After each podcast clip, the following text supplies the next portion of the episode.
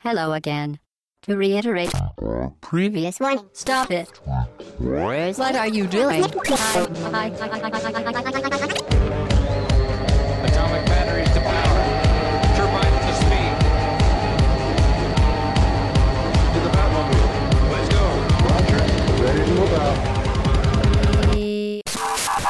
Au bas gauche droite.fr, le podcast session 47.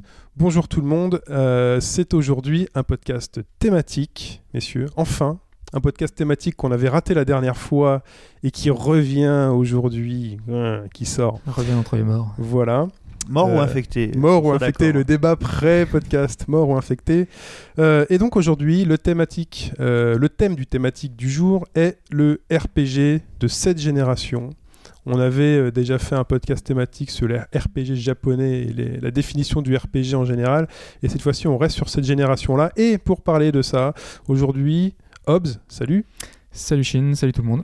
Pipo, le comeback. Salut tout le monde. Salut Ashura. Bonjour à tous. Tu commences à... Ça fait longtemps qu'on. T'es là souvent en fait. Hein tu commences à t'incruster genre en mode, Ouais, euh, en mode ouais, vénère. ouais. Mais ouais, je vais essayer de rester, mais j'ai cru comprendre qu'on allait me virer bientôt, donc. euh, Et notre invité, euh, Moguri. Bonjour Moguri. Salut.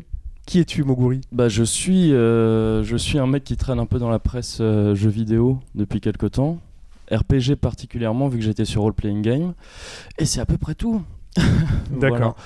Pas grand chose de spécial. Donc tu connais un peu le RPG, tu je vas connais nous un petit peu le RPG. Je sais pas si je vais vous aider, parce qu'il est quand même très tôt. Sais- les vrai. gens savent que ça se passe à 10h du matin Ça, les gens savent, généralement on, on donne pas la date aujourd'hui, c'est un thématique, mais on dit généralement que c'est quand même le dimanche matin. D'accord. On fait ça pour eux, on fait ça pour vous. sèchent la messe pour pouvoir venir là. Voilà. Ça, quand même. Très beau, chers ça. auditeurs, euh, le dimanche matin c'est pour vous, on rate téléfoot. Et la Formule 1. Et ça c'est c'est le drame. On est surtout en train de rater la vente des navets dans Animal Crossing. C'est vrai. ça on le dit pas. Ah non, moi j'étais réveillé avant. C'est vrai? Ah, bon. Euh, zut, parce que c'est vrai que j'en ai pas acheté. Bon, on fera peut-être une pause à la vidéo, une pause invisible à la à mi-podcast pour, euh, pour s'occuper de ça. Euh, très bien, donc euh, on commence, messieurs, et on commence par une introduction. Allez, Hobbs, tu te débrouilles. Je me débrouille. Ouais. Euh, alors moi je voulais juste euh, ben, dire un petit peu, c'est ce que tu as dit tout à l'heure, qu'on avait déjà fait un podcast sur les JRPG, que euh, on ne va pas répéter tout ce qu'on a déjà dit, le but n'est pas là. Ici on va vraiment parler des podcasts, des podcasts, des, des RPG de cette génération et autant les podcasts, les podcasts, les RPG occidentaux que les RPG japonais, décidément. Voilà donc. on va pas reparler encore de tous ces, tous ces RPG 16 bits, euh, 32 bits euh, qu'on a longuement euh, disséqué, qu'on a longuement parlé, surtout que c'était souvent nos jeux coup de cœur. Euh, cette fois, on va parler de cette génération qu'on a un petit peu euh, vu, qui était en demi-teinte. Euh, On a beaucoup de titres qui, Qui a ont- commencé à sérieusement marquer le pas parce que, en fait, en gros, jusqu'ici, le RPG, euh, bon, enfin, c'est ce qu'on avait déjà dit dans le podcast RPG, c'est que c'était un peu le genre noble et un peu le genre des joueurs, quoi. Et euh, bah, sur cette génération, alors cette génération, qu'on soit d'accord, c'est PS 360, 3DS, PS Vita. Hein. On va pas aller Ah, chercher. j'aurais ajouté DS et PSP, moi, quand même. T'aurais rajouté DS. et Bah, PSP. elles ont cohabité un bon moment avec. euh, Très si on s'en tient à la définition de la génération, c'est DS, PSP et pas 3DS par contre. Ouais. La 3DS appartient déjà à la 8ème a priori. D'accord. Donc je vais pas pouvoir parler de Dragon Quest 7. Bon, bah, messieurs, au revoir. Alors, on n'a pas dit qu'on parlait de cette génération? Mais cette Si, mais génération, justement. c'est- voilà, c'est c'est D'accord. celle-ci. ouais. Donc pas DS et PSP, donc. Bah, justement, Si, en Si. principe, les portables de cette génération, c'est la DS et la PSP. Mm. La 3DS et la Vita étant, en fait, c'est la next-gen en avance, finalement. Oh là là Putain, les mecs, on commence dur là. Elles sont sorties, on peut en parler. Bon, enfin, faites ce que vous voulez. Euh, bref, retour, tu nous dis, Hobbs? Oui, euh, juste sur la génération précédente, on a quand même eu euh, sur PS2. euh, Donc là, Game Boy, là. hein. non, là, moins que ça, quoi, les, les jeux Tiger, quoi. D'accord. Ouais. Non, non, mais sur, euh, sur PS2, on a quand même eu pas mal de RPG. Quand même, c'est une console qui a, qui a eu des titres euh, assez excellents.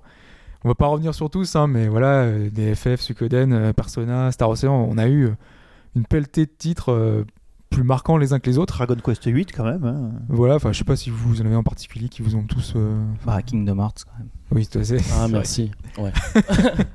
Exactement. Voilà, on a deux fans de Kingdom Hearts, euh, c'est dramatique. On a un podcast. euh, Bon, on peut fermer fichu. On ferme les portes. Ouais. Et donc la situation actuelle, quelle est-elle?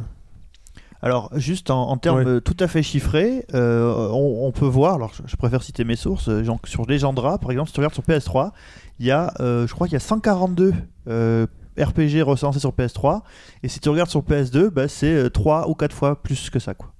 Ouais, Donc- c'est aux alentours de 500. ouais. Voilà. Donc, du coup, euh, tout de suite, tu comprends que il y a eu moins de RPG, Une tendance à la baisse. une tendance grave à la baisse, quoi. Alors que euh, je pense que si tu remontes encore sur Super Nintendo, tu pètes un boulon, tu dois avoir un millier de RPG Bon, sur après, Super si, Nintendo. si on s'en tient qu'aux chiffres, en même temps, euh, ça se trouve, c'est 500 mauvais jeux et c'est 150 très bons jeux. hein. Bon, on sait que c'est pas le cas, mais. Voilà. Voilà. Est-ce que tu as comparé les chiffres Xbox et 360 sur le Euh, nombre de RPG Euh, sur Xbox, alors, des RPG sur Xbox, j'en ai pas fait. Moi. Ça a été la clé pour Microsoft justement Les pour s'attaquer. sur Xbox, attends, les premiers, Blue Dragon, euh, Infinite Discovery. Non, sur Xbox, tout Ouais, sur court. la ah, première petit Xbox. court, d'accord. Ah ok. ouais, non, sur Il y avait- 360, on Parce que là, la, là, la tendance doit être à la hausse puisque c'était la clé pour Microsoft. euh, Ouais, la parce moi, le, le RPG Xbox dont j'ai le plus entendu parler, c'était celui de Level 5 qui est jamais sorti en fait. Ouais. Ouais, True Fantasy tout Star à fait. euh, Online, ouais. Et du coup, je sais même pas s'ils en ont eu un vraiment marquant. Ne serait-ce que un. Sur Xbox, Ouais. bah ils avaient sorti euh, Oblivion. Euh, Obli- Si, non. Si, Oblivion. Euh, non, c'était Euh, pas ah non, non, il est Oblivion, sorti sur c'était, 360. euh, C'était Morrowind. Morrowind, ouais. Ok. Effectivement. Morrowind. Je sais pas ce qu'ils ont contre les Wind. Euh, donc, J'ai failli dire mort aux vaches, mais bon. Ça, c'est pu. les jeux de mode Animal Crossing, ça l'a ça l'a relancé. Ça, ça je marque. pense là. euh, donc euh, on peut peut-être commencer par la première grosse partie de ce podcast, messieurs, si vous n'avez rien à ajouter. Et c'est le RPG japonais sur console de salon.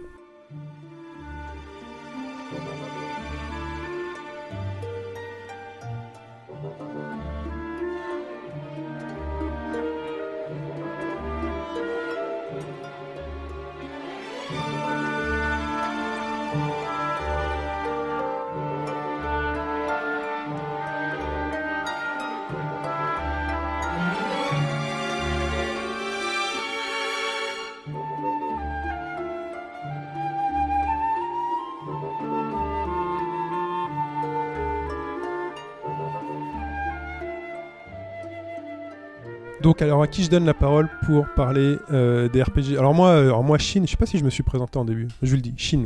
Euh, J'oublie à chaque Je fois. pense mon que les gens savoir, je finissent par te connaître, hein, Chine. Bonjour, Chine. J'espère, j'espère qu'au j'espère qu'au moins chaque semaine on a de nouveaux auditeurs. Tu n'es pas GLaDOS, tu es Chine. voilà. Euh, donc moi je suis pas ultra RPG donc euh, justement la parole elle sera essentiellement à vous j'essaierai de la monopoliser le moins possible par rapport à d'habitude et donc Alors- sur console de salon comment ça a débuté Sur hein 360, en fait, ce qui est très intéressant, c'est que euh, Microsoft a débarqué en disant, déjà, ils ont dégainé les premiers sur cette euh, ancienne nouvelle génération, et ils ont dit, en plus les mecs, on a un gros coup, on va vous défoncer, vous allez pas comprendre. On a avec nous euh, Mistwalker. Alors, Mistwalker, c'est qui Mistwalker, bah, c'est les gens qui étaient à la tête des Final Fantasy jusqu'au 6, qui se sont barrés de chez Square Enix. Square, Square Enix. Enix. Je vais y arriver. Et tu euh, peux dire Squeaks Squeaks. les mecs aussi. dans le vent disent Squeaks Ouais, mais Deux moi, doigts je préfère dire Square Enix parce que moi je, je resterai toujours Enix tout seul dans mon cœur, mais bon, bref. Euh, et euh, les mecs se sont dit on a la première console et en plus avec ça, on va cartonner au Japon. Et là, ils disent on va dégainer une carte, mais un truc euh, même pas comme ça, tu survis. On va faire, on va essayer de faire le Chrono Trigger de la génération. On va faire Blue Dragon, Blue Dragon avec Akira Toriyama à la, au Kara Design. On va sortir Nobuo Uematsu à la musique et Miss Walker derrière. Vous savez, vous allez pas vous en remettre. Au final, est-ce que quelqu'un a aimé Blue Dragon autour de On cette s'en est table très bien remis en fait. Voilà, Ouais, un peu le premier sans problème. ça- a très. C'était très, c'était plutôt très joli, commencé, mais quoi. c'était plutôt chiant aussi. Plutôt lisse, surtout. Ouais, Euh, c'était c'était complètement inintéressant. qu'est-ce qui s'est passé c'était pourquoi, ça a foiré Cara design un peu insipide, enfin Voilà. Toriyama du, enfin, du vraiment du basique. Euh, derrière les mécaniques euh, ultra simplistes, Moi, je me souviens, euh, avant la sortie du jeu, il y avait un screen qui montrait un espèce d'énorme caca Toriyama avec euh, tout rose. euh, T'avais le héros qui le tapait avec un petit bout de bâton et t'avais la maman géante qui arrivait derrière et ça m'avait donné envie de voir le jeu justement. Et Comme Ça doit être le meilleur, euh, ça doit être la meilleure partie. Peut-être le meilleur de moment du jeu, ouais. Ouais, peut-être. le, le jeu et le système de combat est chiant comme la mort. Quand même sur les plus mauvais RPG euh, au tour par tour sur Super Nintendo, on se faisait pas autant chier. Je sais, en fait, je crois que c'était dû à aux petites animations, au changement de classe qui étaient inzappables. C'était long, c'était. Enfin, euh, C'était lent les combats en c'était horrible, hein, ouais, ouais. Je crois me souvenir. Après, la spécificité du jeu, c'était qu'en gros, les personnages pouvaient rapidement invoquer une sorte de dragon qui bah, était ils bleu, se battaient avec ça. Blue Mais ouais. Dragon. Et euh, mais même ça, en fait, c'était pas. Il y avait des C'était petites pas idées génial, sympathiques, quoi. euh, notamment le fait de regrouper des ennemis euh, différents Ouais. sur, le- sur la carte avec un système de, de cercles Mm. concentriques qui regroupait les différents ennemis pour pouvoir en battre, battre plusieurs. Ça, c'était plutôt sympa.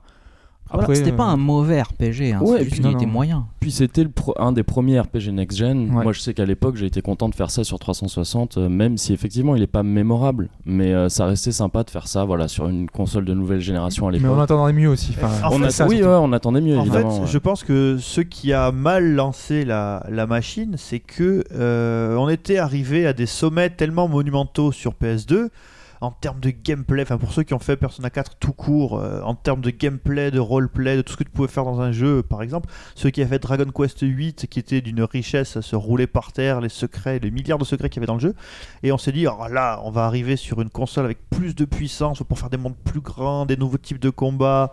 Et en fait, euh, bah, on s'est retrouvé avec quelque chose de hyper classique et qui était euh, inférieur à des euh, itérations des générations précédentes et c'était très très déstabilisant. Quoi. Mais sont venus pour prendre la thune, quoi.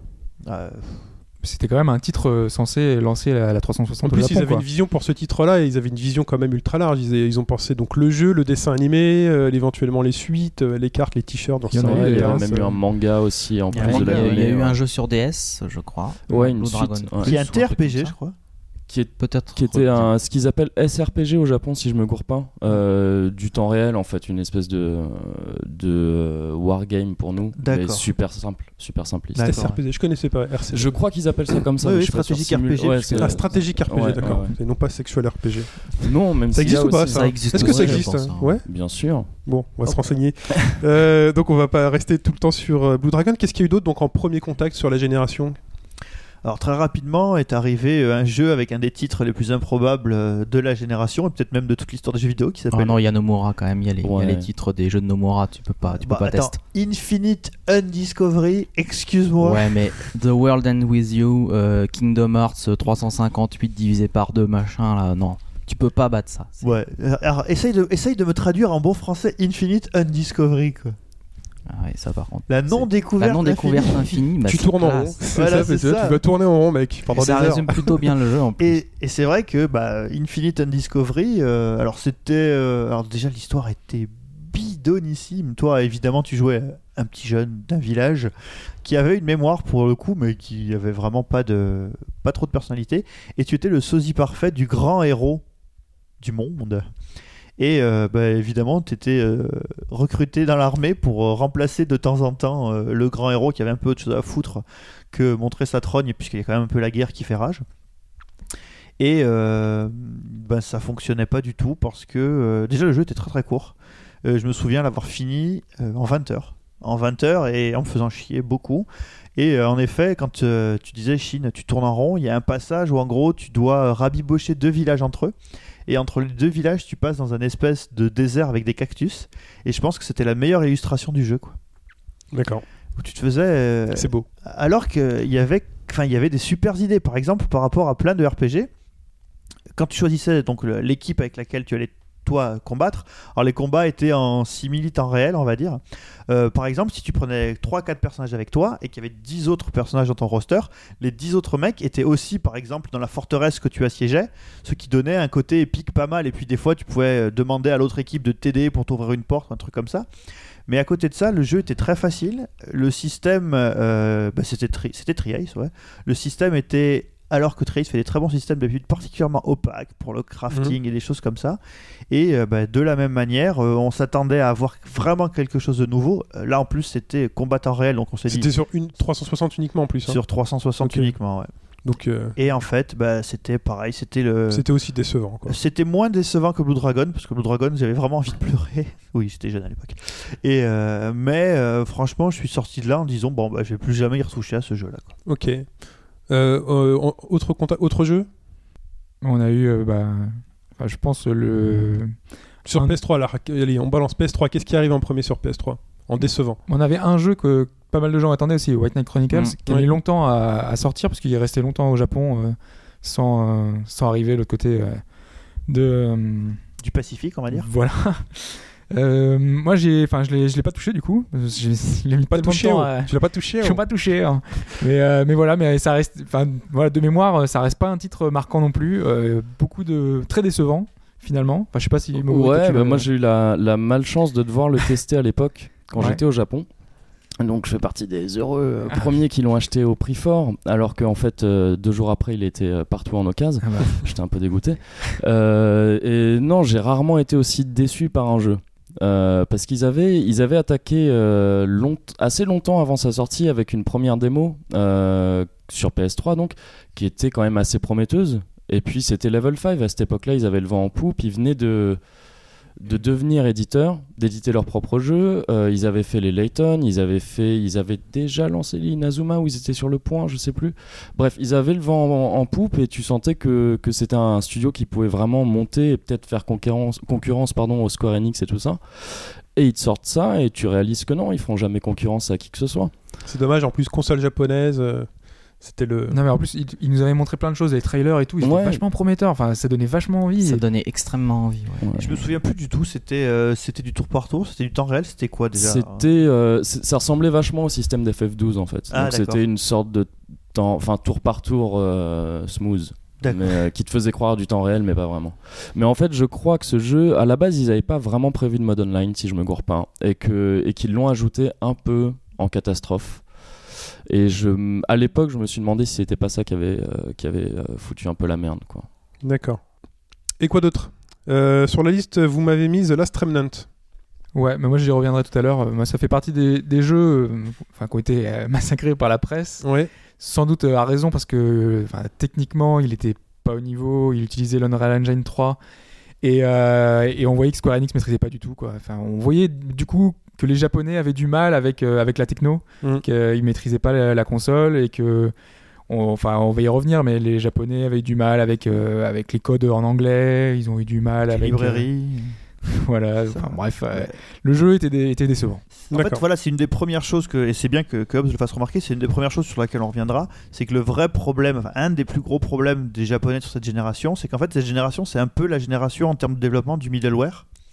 Euh, donc le middleware, pour ceux qui ne sauraient pas, c'est quand euh, en fait tu donnes un, tu, enfin, tu crées un outil et tu permets à d'autres personnes de l'utiliser. Donc là, en l'occurrence, bah, le moteur euh, Unreal Engine 3. Et bah, les Japonais, quand ils sont pas sur des moteurs propriétaires, des trucs où ils maîtrisent tout de A à Z, bah, ils ont gardé ça en fait de, l'époque de la mainmise Nintendo, on va dire plus ou moins. hein. Bah, ils s'en sortent pas du tout quoi. Et là, en l'occurrence, bah, l'Unreal Engine, pareil, hein, sur Infinite Discovery, et tu voyais que les mecs savaient pas, pas trop l'utiliser. En même temps, c'était, le coup d'essai. On voyait qu'ils voulaient tester quel- quelques petites choses un peu euh, par-ci par, par-là, essayer de, de pouvoir euh, voir ce que ça donne et ensuite pouvoir l'utiliser dans un vrai jeu, dans un FF, dans un, dans un jeu peut-être un peu plus ambitieux. Ouais, malheureusement, le résultat, voilà, c'était pas. Il y a eu un autre jeu, euh, un peu Dream Team aussi, euh, qui a eu un accueil euh, bah, mitigé. Il y en a qui ont adoré et puis d'autres qui n'ont pas supporté. Bah, c'est euh, donc euh, The Last Odyssey. The Lost Odyssey. Alors, Lost Odyssey, alors, c'est la même équipe, enfin, c'est toujours Mistwalker, donc c'est Mhm. toujours derrière Hironobu Sakaguchi, et puis c'est toujours Nobuo Uematsu à la musique, et il n'y a plus euh, notre ami euh, Akira Toriyama euh, au Kara Design, mais au Kara Design, il y a quand même le mangaka, aidez-moi, qui a fait Vagabond, Inoue. Inoue, Takeshi, merci, Takeshi Un Inoue. point, je note. Takehiko. Takehiko. Ouais, celui Donc, qui... donc euh, encore une fois, euh, Dream Team. On va pas se le cacher, la Dream Team. Et alors là, pour le coup, euh, je crois que des, des jeux qui sont sortis en début de génération, euh, lui, c'est peut-être celui qui a le plus. euh, C'est mieux sorti. euh, Il a été mieux reçu, hein. Bah- à part le, il y avait jeuxvideo.com qui l'avait foutu un 11 sur 20 qui avait un peu fait scandale à l'époque. Tout le monde disait ils ont rien compris. Mais sans ça, le reste de la presse avait été plutôt sympa avec le ouais, jeu mais de ce que ça avait été très mitigé. Moi, je me souviens genre des 5, 6. euh, je Ah vois oui pas beaucoup de, grosses notes. Il me semblait que c'était un The peu plus que ça. Mais c'était des joueurs qui avaient vachement apprécié. C'est ça, ouais. Ouais, tout le côté, enfin, l'univers avec euh, les, les bouquins à lire, euh, toutes les phases un petit Ah, ça, peu. c'est vrai euh, que c'était très bien ça. Et voilà, en fait, parce que ça, la, la grande spécificité que, que Hobbes vous a spoilé, c'est que, euh, en fait, alors vous jouiez un immortel. Alors ça, déjà, et euh, qui pouvait quand même mourir, ce qui fait que quand il était out pendant un combat, bah, t'avais un game over. Bon, ça, ça a été toujours mal géré, c'est un peu dommage. Non mais ça c'était expliqué dans le jeu. Il s'est fait taper à cause de ça. euh, Le jeu c'est injuste parce qu'il te disait bien que quand t'avais un game over, en fait ça permettait aux méchants d'agir pendant que t'étais endormi. Donc ils étaient pas censés mourir. D'accord. Voilà, c'était la précision complètement voilà. Très inutile. bien. C'était très bien. En fait, surtout, Finalement, le jeu mérite 20. Voilà, c'est ça. Ah non, non, mais le, le jeu, enfin, pour moi, euh, c'était, euh, c'est un des meilleurs de la génération Mhm. et il mérite euh, largement qu'on s'y attarde. Euh, en fait, voilà, ce qui n'avait pas plu aux gens, c'est que l'histoire. Donc, c'est un immortel qui a plus de 1000 ans, et donc en gros, il a vécu déjà un nombre incalculable de vies au moment où vous commencez le jeu. Et euh, vous pouvez avoir des recueils de son existence et de l'existence d'autres immortels qu'il qu'il rencontre dans des livres. Et ces livres, vous les lisez. Et euh, pour chaque livre, il y a une petite musique, il y a C'est un- mis en scène, les mots apparaissent Voilà. d'une certaine manière, la musique. euh, Et, ça, tu l'avais fait, toi. Oui, je l'ai fait, je me suis fait ultra chier. non, mais pourquoi je l'avais fait Parce que moi, j'avais été méga hypé par, euh, je crois que c'était une presse E3, où euh, tu voyais euh, cette cinématique, il est au milieu. Mais il se bat 12 contre il 1000 se bat mecs en contre même tout le monde en même temps. Et là, t'as juste un petit. Le truc classique que tous les mecs font quand ils veulent t'en foutre plein la gueule, tu vois. C'est t'as la caméra qui tourne, qui se place derrière le perso, il n'y a pas de transition, ils te disent, hé mec, t'as le contrôle. Et là, tu fais, waouh, tu vois. Genre technique. Technique Watch Dogs en 2003, technique euh, The Division là cette année, euh, technique. Bah, c'est un technique d'ailleurs, euh, t'as dû avoir très très mal au cul quand t'as commencé parce que je te rappelle que quand tu passes, euh, on te dit t'as la, les mains, la main et bats-toi, bah, c'est le même système que Final Fantasy 4 quoi. En fait, t'as une barre qui monte et Ouais, t'appuies ouais. sur attaquer, Tiding et les mecs qui viennent à la suite. Il y a 1000 mecs autour de toi et tu te bats contre en, temps ré- en tour par tour. Ouais, non, mais voilà. Après, bon. Après, j'ai quand même persévéré, j'ai avancé, j'ai avancé. Puis, mais les, décors- les décors étaient pas super, c'était un peu vide. Je me faisais un Unreal peu Engine chier, 3, euh, pareil. Je me suis fait un peu chier. quoi. Moi, c'est le car design que je trouve un petit peu, enfin, un voilà. peu Mais bizarre. euh, il y, avait des choses vachement fortes. Il y avait des, il y avait des scènes. Il y avait une scène incroyable. Il y a une scène que t'as jamais vue dans aucun autre jeu. C'est qu'en gros, il y avait des, il y avait des funérailles et tu, les- et tu jouais pendant ces funérailles. Quoi. En fait, c'est Mm. toi qui menais la, la cérémonie. C'était hyper fort, je Mm. trouve. Je trouve que c'était hyper fort, quoi. Et euh, ça, normalement, c'est le, le pic dans, dans plein de jeux. C'est la scène, genre euh, la mort d'Aeris, quoi, on va dire. C'est un peu la scène, euh, c'est le climax. Et là, ouais, genre, il y a, il y a, genre, il y a pas, euh, il y a. Ah, c'est on bon, en parler, quoi. Bah moi je savais pas, voilà. Ah merde. C'est qui Iris? Voilà. Et, euh, et, et là, c'est euh, la fin du premier DVD, quoi. Ok. Et il y a encore plein de choses derrière, mais en fait, le problème, c'est que je crois qu'ils ont mis trop de choses dès le début, quoi. Et ça retombait un peu sur la fin. Oh, c'est Effet surtout- Xenogears, ça, ça s'appelle. Ouais.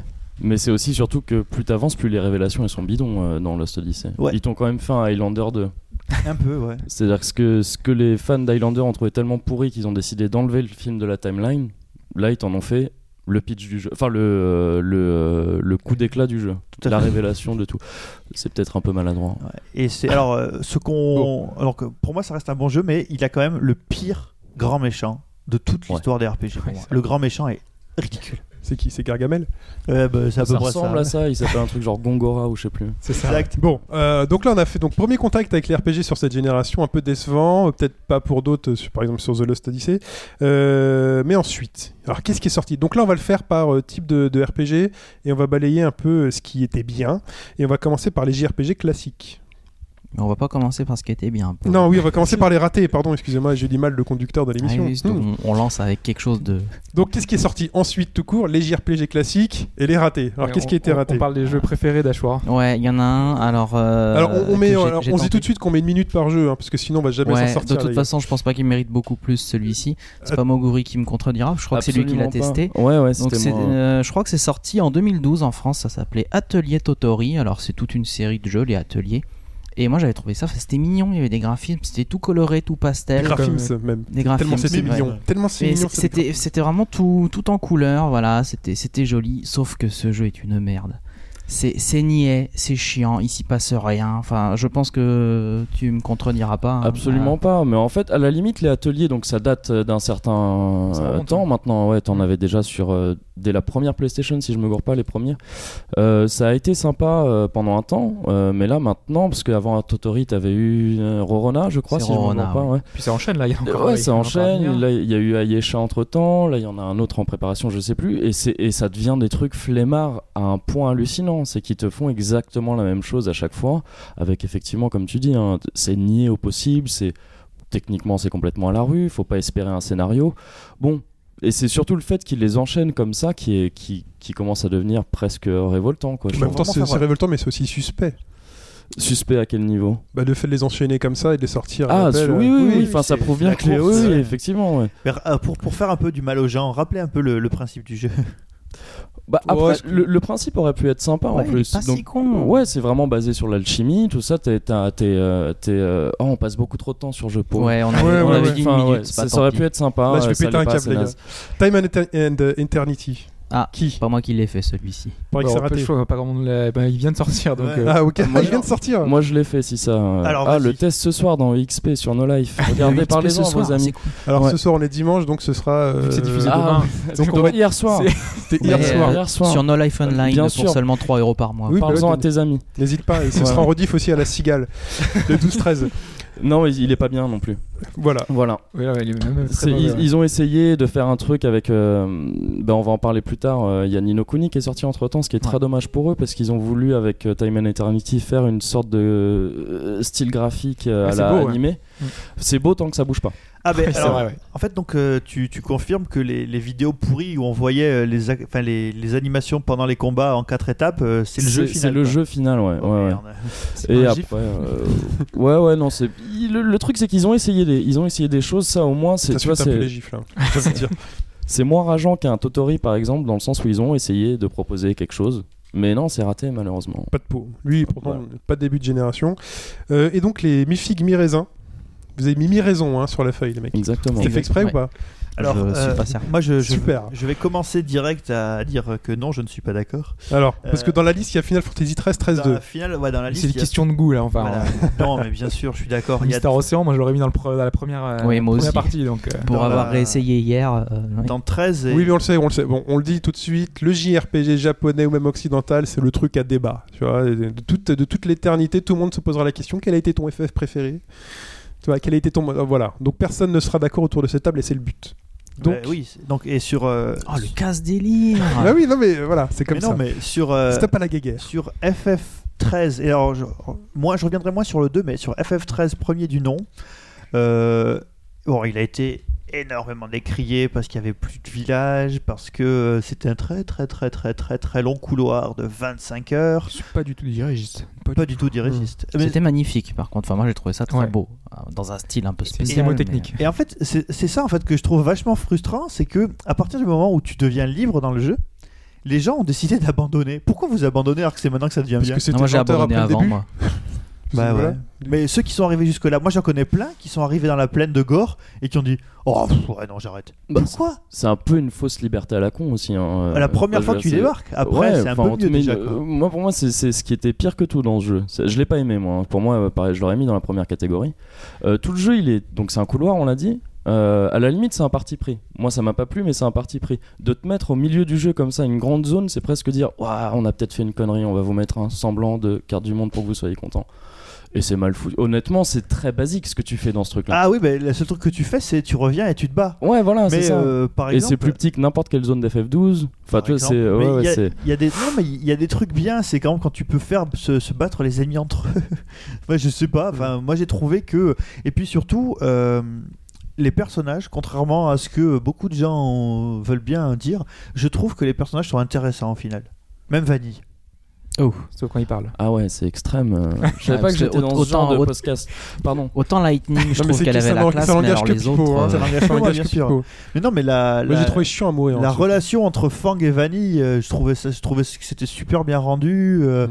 enfin le Mais c'est- qu'est-ce qu'il avait de RPG ce jeu? T'avances dans un couloir, on te demande juste d'enchaîner les combats, t'as pas besoin de. oh, de- bah, les de- t'as combats pas, besoin de monter ton niveau, t'as pas besoin d'aller chercher de la vie, Ah, t'as pas besoin de discuter avec des gens, t'avances. par contre il y a un truc où il est Il y avait quoi de RPG il y a aucun roleplay dans le fond il y a aucun Oui, roleplay Voilà. Y a rien. Mais il y a des- il y, a C'est- des composantes RPG, y a des combats, RPG, comme quoi. ça, c'est un beat'em all, c'est un beat'em stratégique où t'enchaînes comme ça? Ben oui, c'est plutôt une bonne définition. Oui.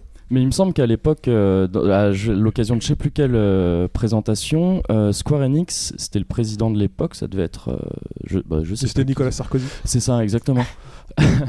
qui, euh, qui montrait, ils avaient fait une espèce de slideshow où ils te montraient des exemples de RPG occidentaux, de RPG japonais, ce qu'ils voulaient faire eux. Dans la catégorie RPG occidentaux, tu avais trouvé une image de Call of Duty quand même. Et ils avaient montré ça devant des gens. Ils ont donc c'est ça, on va s'inspirer de ça pour faire euh, FF13. Il y a Euh, des ils niveaux, ont hein, réussi, hein. hein. Euh, 13-2. Ça a changé ou pas? Ah bah 13-2, euh, alors 13-2, voilà, euh, là pour le coup, t'as des zones dans lesquelles t'es libre et tu te balades, euh, tu peux te balader dans le temps et euh, l'histoire est relativement noire en fait. Le problème, enfin, ce qui est bien dans 13-2, c'est que l'histoire est relativement noire et on retrouvait un peu ce que que je disais à l'époque, des composantes de FF10, parce que si vous vous souvenez bien, FF10, en fait, c'est un jeu qui se passe pratiquement tout entier dans un flashback. Et euh, c'est une manière de dire qu'il y a euh, pratiquement pas de- d'espoir. et FF13-2, c'est à peu près la même, euh, à peu près la, même histoire. Il n'y a pas d'espoir. Tu te, tu te bats, tu t'accroches, tu fais tout ce que tu veux, mais il n'y a pas d'espoir. Et pour autant, comme le système de jeu, pour le coup, a acquis une certaine maturité par rapport au 13 tout court, ben, ça te donne envie de continuer. quoi. Moi, 13-2, euh, je le mettrais plutôt dans les réussites. Mais bon, après, ça se discute. Ça se discute, mais justement, c'est pour ça qu'il est dans Mi Fig Mi Raison, euh, n'est-ce pas, Hobbs Euh, Je sais pas, vous, vous l'aurez mis, euh, vous l'auriez mis aussi. euh, Non, pour moi, il est à sa place. Il est pas mauvais, il est pas génial. Milieu de gamme. Voilà. Voilà, bon, c'est le kangou. Le kangou du RPG. Euh, on continue avec Star Ocean The Last Hope. Ah Ouais, là, Débat aussi, a priori, là-dessus. Ouais, là ça Un va débat, je moins, sais pas là. si nous entre Toi, nous, tu je l'aurais mis je dans crois les pas de. Je crois pas Ouais, qu'il y ait débat. euh. Non J'ai euh, j'ai- mais- revu un peu hier, j'ai fait une revue de, de tests, euh, bah, notamment chez vous sur Life, et apparemment il avait- le, jeu avait va. été plutôt bien aimé. Ouais, mais Moi, j'ai- ouais. Moi, je je c'est un de mes plus grands regrets. Je lui avais mis une très bonne note sur Role Playing Game à sa sortie au Japon. Euh, parce que sur le coup, il avait fonctionné avec moi. Euh, évidemment, pas les persos, pas le Ah scénar, rien du tout. Un des jeux les plus niais de Ouais, l'histoire de ouais, ouais, la, gamine avec les cheveux roses, la Welsh, c'est horrible. Mais après, tu vois, le système de combat avait fonctionné sur le coup. Et, euh, mais effectivement, en le refaisant après, euh, non, j'ai regretté cette bonne note que je lui avais mise. Le, le seul truc que je trouvais bien dans ce jeu, c'est que je sais pas pourquoi, moi je lui trouvais un- une espèce de touche euh, Fantasy Star premier du nom. À se balader entre les planètes et tout, mais, euh, Ouais, mais à peu après, près tout. Quoi. Il y a, il y a vraiment la niaiserie du truc. En plus, au tout début du jeu, tu te fais attaquer par des araignées géantes. Moi, quand tu me prends comme ça, ça va mal se passer. Mais et puis les personnages, t'es un peu dans. Bah, t'es en... Pour moi, t'es en plein dans l'Uncanny Valley, quoi. Ils ont un effet poupée de cire qui bouge la bouche comme ça. C'est extrêmement flippant. Ils sont à la fois. Ils sont inexpressifs, mais ils bougent quand même suffisamment pour que ça, pour que ça te fasse flipper. Ça te met mal à l'aise, en fait. En fait, Pour que tu dormes mal juste par rapport après. à ce que, ça. euh, par rapport On à ce va que vous racontez, oui, oui, c'est que, bah, en fait, bah, euh, sur les points qui bloquent, euh, il canalise un peu à lui tout seul tous les problèmes. C'est que euh, les techniquement, bah, il y a des limitations, donc les personnages, euh, t'as vraiment l'impression de regarder des, des poupées de cire et c'est vraiment bizarre. Et à côté de ça, bah, finalement, euh, le jeu. euh, euh, collectionne pratiquement tous les, tous les écueils Ouais. du, JRPG jusque-là. Moi, ça m'a fait chier parce que j'avais retourné euh, Star Ocean 3 dans tous les sens. Et là, celui-là, The Last Story. Ah, Qui est pas si mal hein, sur, sur Wii. euh, Non mais qui est, qui euh, peut, qui va, qui est très bien à cette place de euh, mi figue mi raison, pour la simple bonne raison que euh, ça en va te suivre longtemps. Ça. il est, euh, il est, il est court, pareil, il se finit en 20 heures, Ouais. il se finit en 20 heures et c'est très bien. Ok. Euh, 5 heures de plus, ça aurait été insupportable. Il y a d'excellentes idées dans le système de combat. Franchement, euh, le système de combat où justement tu utilises en fait des zones pour pouvoir faire des effets, euh, des magies blanches, tout ce que tu veux. Et mais à côté de ça, tu es dans un univers qui est dans un, t'as qu'une seule ville, c'est extrêmement réduit et les personnages sont pas du tout attachants. Ok. Franchement, que je sais pas ce qui est arrivé à Hironobu Sakaguchi sur cette euh, sur cette génération, mais ça a été beaucoup de souffrance. Ouais, mais c'est ça, parce que je- le jeu en tant que tel, il peut être sympa, mais de la part de Sakaguchi, je le trouve très décevant. Quand tu vois Voilà. que le mec, euh, il est parti de, de, de- de Square, enfin, il est parti où on lui a dit un peu, euh, vas-y, pour faire ses propres jeux, être libre, faire tout ce qu'il veut. Quand tu vois ce qu'il a fait avec ça, hein, Ouais, est-ce c'est que ça vrai valait ça- vraiment le coup? Je sais pas. Ça fait incroyablement mal. Sachant qu'il fait des jeux de surf sur iOS. Ouais. On l'attend d'ailleurs, il n'est toujours pas sorti. hein. si, si, si, il il est est sorti, hein. Wave Park. Il est chez nous Ah oui, oui. oui. Ah, bah faudra que je le teste. euh, Resonance of Fate, un jeu avec des pistolets. Était- RPG, RPG with Guns. Qui avait des, des côtés assez sympas, mais qui avait tous les, euh, tous les trucs chiants de Triace à mon goût, c'est-à-dire la difficulté qui part en couille euh, tout le temps. C'est l'image, hein, c'est l'image de jeu moi que j'en ai. C'est un jeu très difficile, hein, très Difficulté élitiste. hein. abusive, j'avais Mm. entendu parler de ça Mm. aussi. Le système, le système est particulièrement opaque. Ouais, ouais, ouais, voilà. C'est. euh, mais après, enfin, difficulté abusive, pas nécessairement à partir du moment où t'as compris le système, mais c'est ce genre de jeu où tu vas galérer à battre un boss pendant 3 heures, à faire du level up et tout ça, et tu te retrouves dans la zone d'après, bah ce boss c'est un, c'est un, euh, c'est un ennemi aléatoire. Ah, c'est chiant. Ok, je te comprends. Et euh, non, franchement, moi, je veux, je veux revenir sur le système de jeu qui est abominable. Je crois que c'est le système de jeu le plus compliqué au monde après Magna Carta, quoi. C'est incompréhensible. Au premier abord, c'est C'est incompréhensible. très mal expliqué. Voilà. Après, il se trouve que c'est pas si compliqué que ça, mais c'est très très mal expliqué. Et un truc qui lui avait été reproché aussi, c'était l'univers très gris, très euh, vu que t'étais sur une tour et que c'était un peu tout, le- ça avait tout le temps la même gueule, ça lui a été pas mal reproché aussi. Eternal Sonata, là où on fait de la musique. Avec Chopin, c'est ça? C'est celui avec C'est Chopin? ça. Ouais. Eternal Sonata, c'est un Tales of, hein, il faut Voilà. pas se le cacher, hein, Mm. c'est un Tales of hors série. C'est très joli. c'est pas c'est tout. Ouais. bah, c'est très cucu. euh, ouais. par rapport aux Tales qui sont sortis sur cette génération, pour moi c'est un des moins mauvais. hein. Euh, Vesperia est excellent. Ouais, non mais c'est un des moins mauvais de ceux qui sont sortis. Il y en a plein qui sont sortis dans cette génération des Tales of et Oui. qui sont très mauvais. On en a beaucoup qui sont pas venus chez nous, mais bon. Voilà. Ok, enfin celui-là, mi figue, mi raison. C'est une grosse gueule dans la claque de Chopin quand même. C'est pas, c'est pas sympa d'avoir fait ça à Chopin, je trouve. C'est pas sympa. Moi, je, je dirais même pour moi aussi, c'est pas sympa de m'avoir mis ça devant moi. Euh, Magna Carta 2. 2 sur 360. La licence, je pense qu'il doit fournir le plus de fonds d'écran de toute l'histoire des Des fournisseurs de Ouais, avec un, avec un cara design assez, euh, assez tendancieux. ouais. Et Euh. les tenues des héroïnes dans Magna Carta, à mon avis, c'est des meufs qui doivent tous se scarifier parce que pour porter les freins qu'elles portent, si elles ne se plantent pas des, carrément les aiguilles dans le corps, je ne sais pas comment ça tient. Et donc, euh, voilà, Alors, jeu. Magna Carta blabla. 2. euh, C'était pas mal, mais c'était pas non plus. Alors, le, le système de. Tu avais tout compris au système de combat? Non. Faut se laisser du temps pour les jeux qui sont bien quand même. Ouais. hein. Oh, oui. Voilà, Mag- voilà, mais voilà, Magna Carta 2 qui n'est pas un JRPG. Non, c'est un cas- KRPG. Mais qu'est-ce qu'il fout là alors Ouais. non, mais- C'est le, c'est le RPG en général. Mais Et ce qui effectivement. est bon. extraordinaire, c'est qu'il est sorti sur 360. Bon, bon c'est les, c'est les japonais de Corée quoi. C'est voilà. Voilà. Oui, parce que honnêtement, ça. c'est Pas comme C'est, s'il y avait euh, un style particulier non plus. quoi. Voilà. C'est- Et euh, bah voilà, à part le cara design et le héros tout à fait androgyne. euh, Qui Et s'appelait la- Juto. On le rappellera jamais Juto. assez. Le héros s'appelait Juto. Moi, ça a suffi pour que j'y joue pas. Ouais. Et, et un autre, Juto. enfin, le- je pense que c'est l'une- l'un des pires doublages que j'ai vu dans un jeu vidéo. C'est euh, c'est dégueulasse, franchement. Allez. Euh, les réussites alors sur cette génération, et là je vous donne les trois titres euh, qu'on a notés, comme ça d'un coup on, on vous en parlait un peu en vrac Xenoblade, Tale of Vesperia et Nino Kuni. Alors, Alors. qu'est-ce qui fait que ces trois-là sont des réussites, messieurs? C'est qui ressemble à ce qui se faisait avant. Et c'est triste quelque part. Ouais. Et voilà. c'est super triste.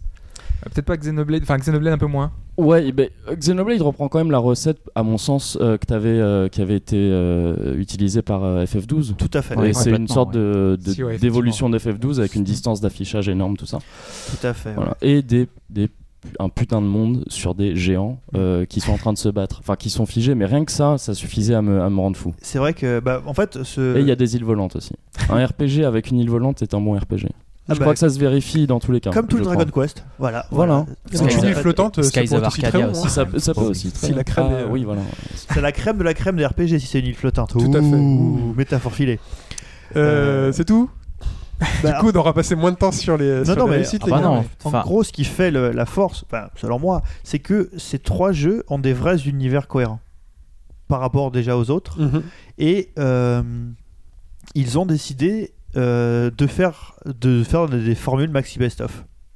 Après, on dit qu'ils sont, enfin, ils sont bons, ils sont, enfin, ils sont plutôt bons, hein, mais ils sont pas non plus. en- Ouais, c'est pas des enthousiasmants ils non sont relativement si, bons si. en fait. Nino Kuni, il n'y avait pas une petite polémique là-dessus? Si, Rino Nino Kuni est un peu chiant, mais Xenoblade Chronicles, ça reste Non, un Xenoblade, des- d'accord, mais un des plus enfin, grands Vesperia RPG, non plus, il est pas transcendant. Vesperia, le truc bizarre, enfin, moi je sais que c'est un jeu que j'ai pas fait, du moins pas pour l'instant. Je me souviens juste de la démo sur Xbox où euh, à la fin de la démo tu te battais contre un loup mais qui était abusivement dur. Ouais, il y avait un côté. Et j'étais- j'étais allé sur le regarder. loup, hein. J'étais allé regarder et en fait apparemment les mecs pour la démo avaient réussi à te mettre l'un des boss les plus compliqués de tout le jeu. Ça, ouais. Et il arrivait très très vite Très dans bonne le jeu. idée. Le Gattuso, il arrivait très vite dans le jeu. Il s'appelle Gattuso Gattuso, ouais, Gattuso, ça ouais, ça m'a tiquer aussi. Ouais. ça. Il y avait beaucoup de monde qui avait On là, comprend pourquoi coup. il est agressif du coup. hein, Voilà. mais- Il y avait des, des personnages qui étaient super travaillés dans celui-là, donc euh, Ouais, ça, ça ouais. changeait totalement des Tales of Rien que le héros, il avait, Voilà. euh, il avait des côtés, il y avait, il y avait des scènes avec lui qui étaient super euh, surprenantes pour un JRPG et à plus forte raison pour un Tales of. Voilà. Ah bah, oui, le héros était hyper arrogant. euh, Ouais, il y, a même- bizarre, ouais. il y a même une Ah, scène, c'est peut-être un poil du spoil, mais il y a une scène où il va assassiner quelqu'un hein, quasiment. Il y a Ouais. eu ça, Si le héros pas, et arrogant. Tu euh, vois jamais ça dans un JRPG. D'habitude, Bah, il l'avait fait dans Tales of the Abyss quand même le héros arrogant. Moi je sais que je l'ai refait sur 3DS. Je parlais J'en de garde pas un bon souvenir. Ah ouais non mais le héros arrogant par contre. Oui, ouais, ça c'est plus classique. C'était bon, ça a pas Mais fait est- de Abyss un bon jeu. hein, mais Mais là, il était bien traité, ouais, le héros Yuri, si je me gourre pas. C'est ça, ouais. ouais, c'était ça Yuri. On va balayer euh, d'autres euh, catégories de, de RPG. On va commencer par le Tactical RPG, avec donc Disgaea 3, Valkyria Chronicles et Mugen Souls. Alors, Disgaea 3, le jeu infini. Ouais. Ah oui, euh, oula. Mais qui a fini par saouler un peu. Enfin, moi de ce que j'avais vu, c'était un petit peu la surenchère de Disgaea quoi. C'est on reprend le 2 et on fait un truc encore plus C'est-à-dire que tu abusé. pouvais empiler encore plus Ouais, de bonhommes. t'avais des Mm. tours de personnages. Euh, Je crois qu'en fait, ben, moi j'ai vu pas mal de gens qui, qui avaient été un petit peu gavés par Disgaea avec cet épisode. en Et disant, surtout, ça- tu pouvais leveler chaque objet, chaque partie de, de- de- d'équipement jusqu'au niveau 99. Oui, ce qui est une constante depuis le premier. Ouais, mais voilà, Mm. donc ça fait. euh, et là, tu te dis, euh, un jeu euh, comme ça sur un Blu-ray, euh, là, ils ont rempli le Blu-ray, je pense, quoi. Non, c'est Pas avec les graphismes. Non, ouais, ouais, Je pense qu'ils ont rien. Je ils ont pense rien que ça hein. prenait un CDR. Voilà. Là, vous pensez Ah oui, c'est un truc Ouais, ouais. généré. euh, Attends, techniquement, Disgaea 3, Non, non, c'est techniquement, dégueulasse. oui, mais c'est un la jeu pro- PS2. le nombre de choses que tu peux faire dedans, faut les mettre quelque part, ces données, quand même. Alors, Oh, c'est c'est juste un plus 1. De passer de 1 à 99, c'est plus 1. Ouais, c'est une boucle. c'est pas du. De toute façon, il suffit de voir les versions presse. hein. Là, tu vois l'espace vraiment que ça prend sur un Blu-ray. Ah ouais Non, ouais, non. Ah, d'accord. Ah bah, autant non, pour moi, Vraiment pas. Valkyrie Chronicles, un truc à dire là-dessus Ça, c'était intéressant. Ouais, le premier bon jeu, proposait quelque chose de vraiment euh, nouveau Mhm. euh, sur PS3 et euh, personnellement, j'avais vachement aimé. Il me semble qu'il a été plutôt apprécié dans, dans l'ensemble. Les suites, ah, mais de toute façon, la suite, elle est pas sur euh, console de salon.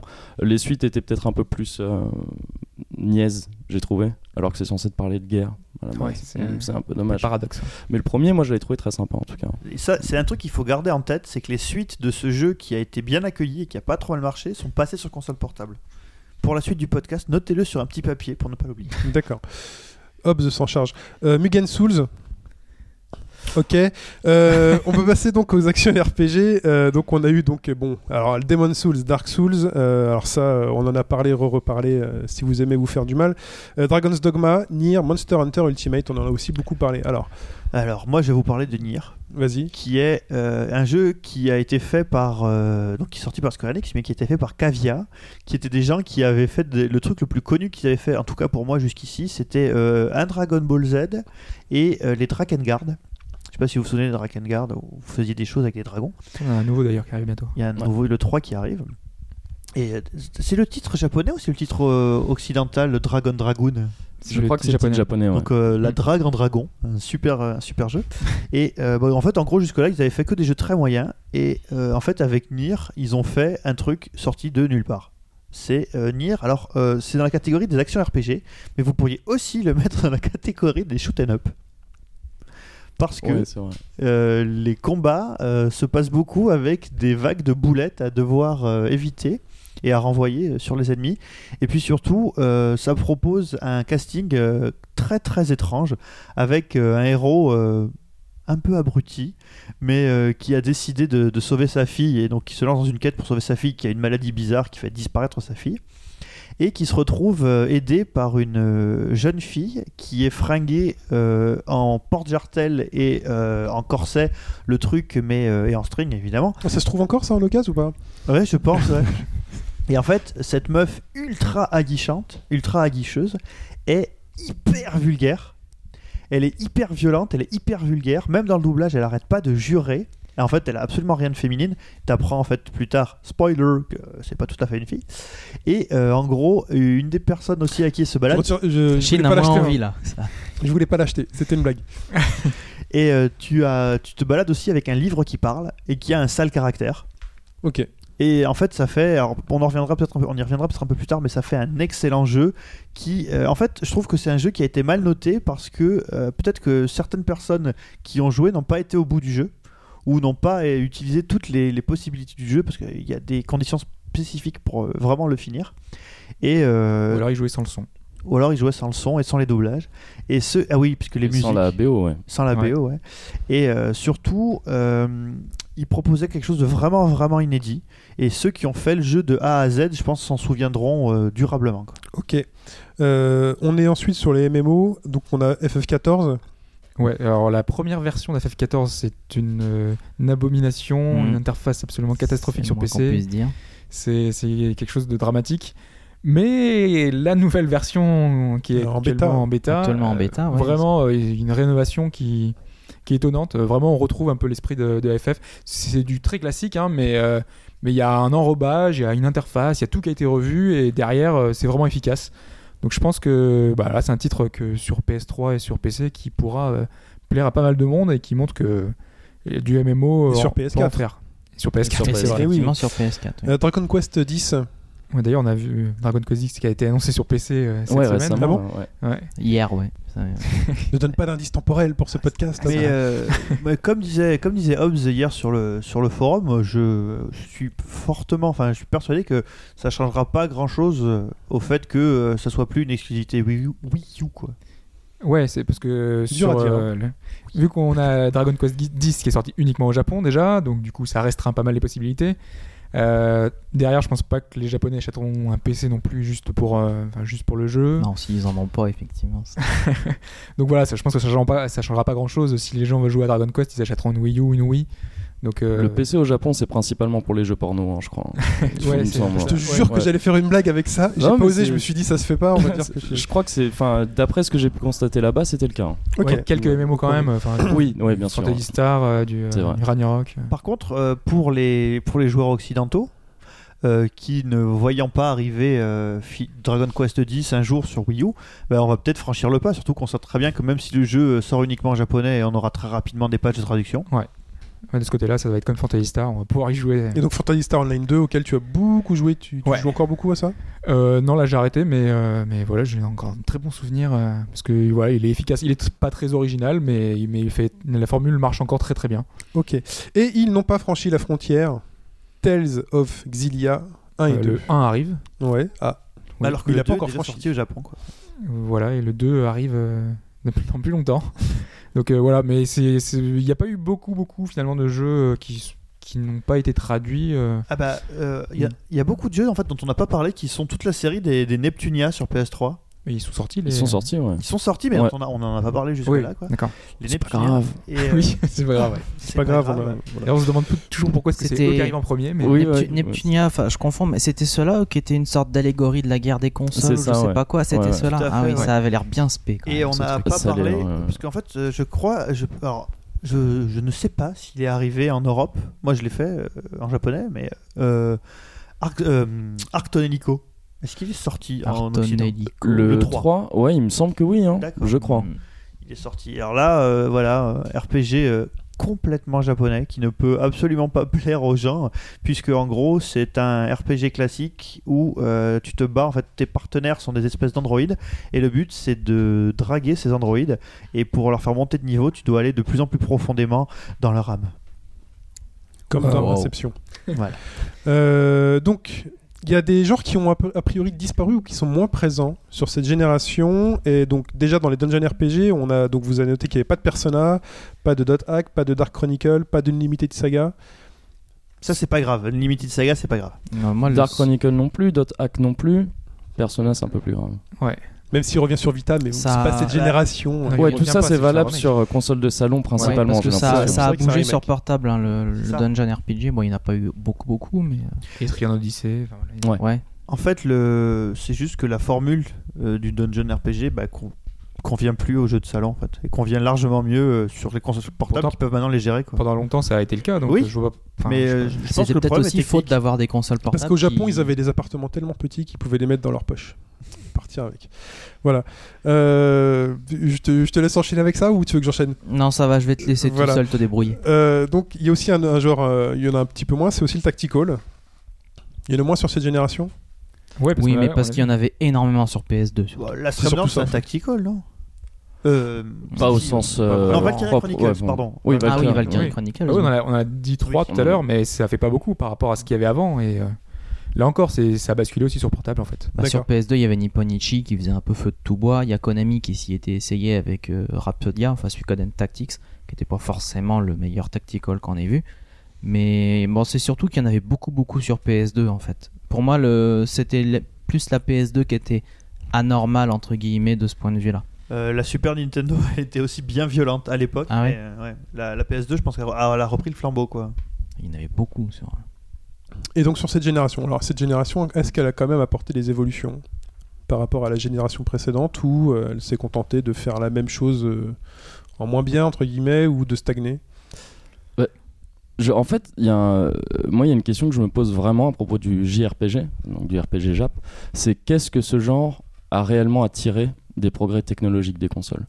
Et pour moi, cette génération a montré que c- il n'avait pas forcément grand-chose à tirer. C'est-à-dire que, les- on l'a dit tout à l'heure, les, les- les jeux qu'on a préférés dans l'ensemble, c'est des jeux qui ressemblent énormément à ce qu'on avait avant. Euh, et quand tu vois que l'un d'entre eux est Xenoblade, c'est-à-dire qu'il n'a pas profité de la technique de cette génération vu qu'il est sorti sur Wii. Tout à fait.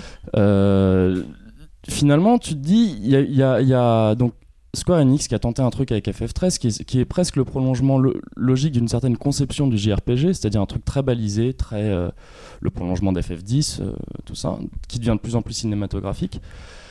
Est-ce que c'est ce que les joueurs veulent vraiment? Je sais pas. Moi, c'est pas ce que je voulais en tout cas. Tu voulais quoi? Ben, euh, je, vois, je voyais plus un prolongement d'un jeu à la Xenoblade, justement. C'est-à-dire des zones plus grandes, plus jolies, ouais, éventuellement. Mais ça, c'est des trucs qui coûtent extrêmement cher à faire. Donc, tu vois que les développeurs ont préféré essayer d'avoir des trucs très beaux, dans FF13 par exemple, mais moins vastes. Ah ouais, moi, c'est pas du tout ce qui me plaît. Ouais, ouais, moi je suis tout à fait d'accord. Et euh, enfin, on voit déjà avec le, le projet X de Monolith, là déjà, Ouais. ça, enfin, ça donne assez envie. Et c'est pas le genre de choses qu'on a vu beaucoup sur cette génération. Euh, c'est pas ce que tu disais la semaine dernière. hein. Tu disais que là, de voir des mechas, ça te Ah, donnait c'est, pas c'est envie. juste le côté méca qui était un peu exacerbé c'est la- Bah, dans le trailer, dans le trailer. En donc, fait, ce qu'on voit dans X et ce qu'on voit dans Xenoblade, c'est qu'en fait, les idées euh, de du créateur dont j'ai oublié le nom, quelqu'un peut m'aider plaît Takahashi Merci. Euh, là, pour le coup, il a vraiment été au bout des idées qu'il n'avait pas réussi à mettre en place pour, que, pour, pour Xenogears parce qu'il n'avait pas les moyens. C'est que euh, toute cette histoire de, du combat entre la vie et les machines, euh, de, de, 'fin, de comment un être euh, normal peut être pris au centre euh, de cette histoire. Et dans, dans Xenoblade, c'est bien rendu. Et dans Project X, euh, la suite de la suite, bah, ça va cartonner. Enfin, je pense. Ok. ah oui, peu de doute, ouais. Il y a Mais- parfois des trucs euh, que j'ai entendu, c'est euh, le fait justement que cette technologie euh, sur cette génération, le fait que par exemple sur les personnages, donc il y a plus une donc, haute définition, impact directement technologique, et ben sur les expressions de visage, bah, c'est très compliqué de pouvoir euh, donc mettre un, un- un jeu d'acteur, donc la joie, la déception haute, alors que sur la génération précédente, c'était justement une utilisation très imagée, très manga, où justement c'était des petits personnages SD qui avaient des finalement qui bougeaient les bras pour dire qu'ils étaient Ah contents. ouais, et ton imagination faisait le reste. voilà, y avait une petite goutte de sueur qui tombait dessus. Alors que là, sur cette génération-là, si on essaye d'utiliser la technologie actuelle, la HD euh, et autres, c'était euh, finalement on perdait un peu le côté kawaii euh, et un peu le charme de ce qui pouvait faire un, un RPG japonais. Et du coup, euh, le RPG occidental, euh, dont on parlera tout à l'heure, avec les chevaliers, les machins, là on est très content parce que les armures sont plus détaillées, euh, il y a plus de sang, voilà. Et surtout, ouais, le RP... bon, on en reparlera tout à l'heure, mais Mm. le RPG occidental se base sur des, des procédés complètement différents du RPG japonais, qui, à mon sens, a beaucoup plus attiré de la génération actuelle. Pas, pas uniquement pour les graphismes, mais je pense que c'est super important ce que vous disiez sur l'imagination, parce qu'effectivement, là maintenant, on te demande plus d'imaginer des choses, on te les montre. Oui. Et ça change tout. Ça change tout. On te les montre et pas encore super bien. Peut-être que euh, la génération prochaine changera à ce niveau-là et qu'ils s'en sortiront beaucoup mieux. Mais moi, c'est un des trucs qui m'a qui, qui m'a vraiment déçu sur cette génération aussi, c'est euh, cette obsession à tout nous montrer. Donc finalement, pour conclure, euh, c'est quoi? Donc c'est la faute à la technologie? La technologie y est pour Pas, beaucoup. pas même, que. Mais pas que. Moi, je pense, enfin, moi, je sais que je me considère. Alors, je suis arrivé un petit peu sur le tard. Moi, je me considère un peu de la génération FF7. C'est une génération qui a vieilli, qui a peut-être davantage d'exigences. Or, j'ai l'impression que le RPG japonais, finalement, n'a pas tant évolué que ça. Moi, depuis FF7, qui a quand même 15 ou 16 ans maintenant, j'ai un peu toujours l'impression de revoir les mêmes scénarios, euh, avec pas, aidé par euh, quand même une, une nuée de RPG. Alors, c'était surtout vrai sur PS2 on avait beaucoup beaucoup de RPG de qualité variable.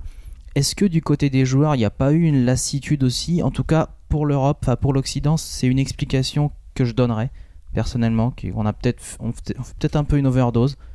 Euh, au Japon, je sais pas, mais euh, Ce que tu dis, ça me fait penser à quelque chose qui est plus général, qui touche tout le jeu vidéo, je pense. Mais euh, les développeurs japonais ont eu tendance à, j'ai l'impression, c'est avec cette génération, à paniquer un peu.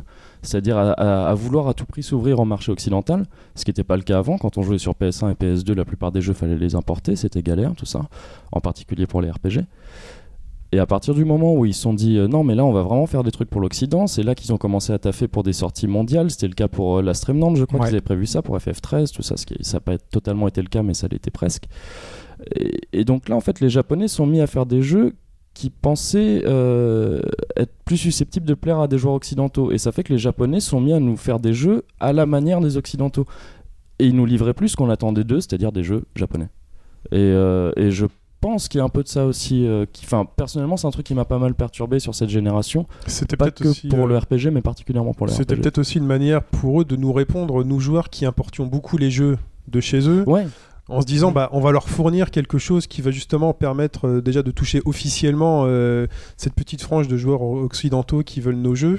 Et puis tant qu'à faire au- autant essayer de taper euh, plus large Bien sûr, c'est le, le, le, le cheminement de pensée est tout à fait logique, mais euh, je sais que personnellement, moi, ce que j'attendais des Japonais, c'était des jeux 100% japonais. Enfin, c'est ce qui me plaisait dans leurs jeux. Sinon, euh, moi, j'ai les jeux occidentaux à côté pour, euh, tout à fait pour m'amuser. Bah justement, enfin, c'est un autre truc qui, à mon avis, a fait mal au, jeu, au, au RPG japonais. C'est l'arrivée en masse du RPG occidental sur console sur cette génération. Parce que sur la génération PS2, il y en avait, mais c'était quand même majoritairement sur PC le RPG occidental. Là, on a vu avec Oblivion, puis avec Skyrim, on avait eu aussi. euh, je sais plus comment on va y venir. Il y a eu tellement Ouais, de Divi- Divinity vagues. 2 sur euh, 360, ce qui fait que le RPG japonais a peut-être eu tendance à migrer sur un, sur un marché moins concurrentiel, qui est le marché de la portable, sachant que les portables, en plus, ont technologiquement évolué suffisamment pour que on puisse sortir des RPG de qualité euh, PlayStation, voire PlayStation 2 avec la Vita. Et là, finalement, les Japonais sont plus, euh, ont l'air beaucoup plus à l'aise avec la portable. Et c'est à mon avis pour ça que pour moi, cette génération, pour le RPG japonais, euh, bon, enfin, on va y venir, mais c'est sur portable. ah, elle se passe beaucoup plus sur portable. et ben passons-y au portable merci pour la transition je sais. Euh, donc le RPG japonais sur portable et on se met un petit extrait sonore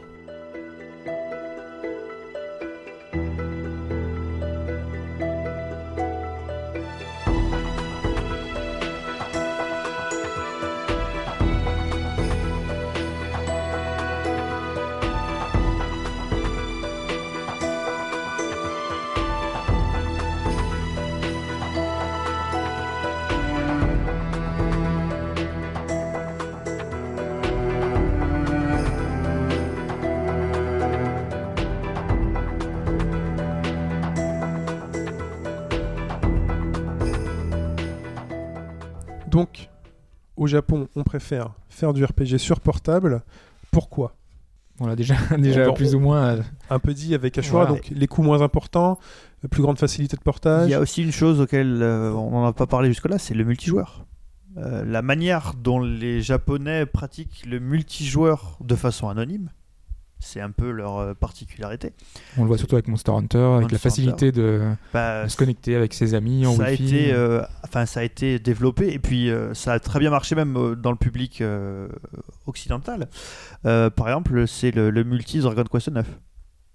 Exactement. Toi, tu jouais beaucoup euh, Ouais. avec Alphonse. Avec, euh, Voilà, et moi qui ai effacé une partie de 570 heures sur Dragon Quest 9, je Pourquoi? peux vous en parler. Parce que j'ai recommencé. D'accord. J'avais fait beaucoup de choses, je me suis dit, allez, je recommence. Pourquoi t'en as pas acheté un deuxième Parce Ah, que- tu vois qu'il avait pas pensé. Putain, il me regarde, il fait j'y ai pas pensé. non, mais j'ai recommencé, c'est tout. Voilà. Ok. Et donc, euh, plus grande maîtrise du matériel? Point d'interrogation? Bah, c'est logique. hein. On- derrière, on a une console qui est enfin, entre guillemets moins puissante. Mhm. Donc c'est plus facile. On peut retourner à- aux bases qu'on a vues avant avec euh, la force évocatrice qui est enfin, sur DS et PSP, enfin sur DS principalement parce qu'on a c'était la reine des, des jeux 2D finalement. Donc euh, on a une plus euh, c'est plus aisé de, de faire des titres un peu plus marquants euh, via la 2D. hein. On a eu plein de titres. euh. Est-ce que le format portable ajoute quelque chose au JRPG Le format portable, surtout quand il faut grinder, donc faire de l'expérience, c'est parfait.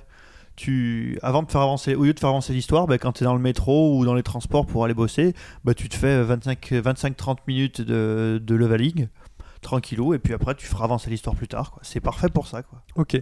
Donc on va faire, euh, comme euh, dans la partie précédente, on va les aborder par, euh, par classe. Et on, donc on commence par le, par le classique avec euh, Radiant Historia. Allez. Ouais, qui est loin d'être le plus mauvais de la génération.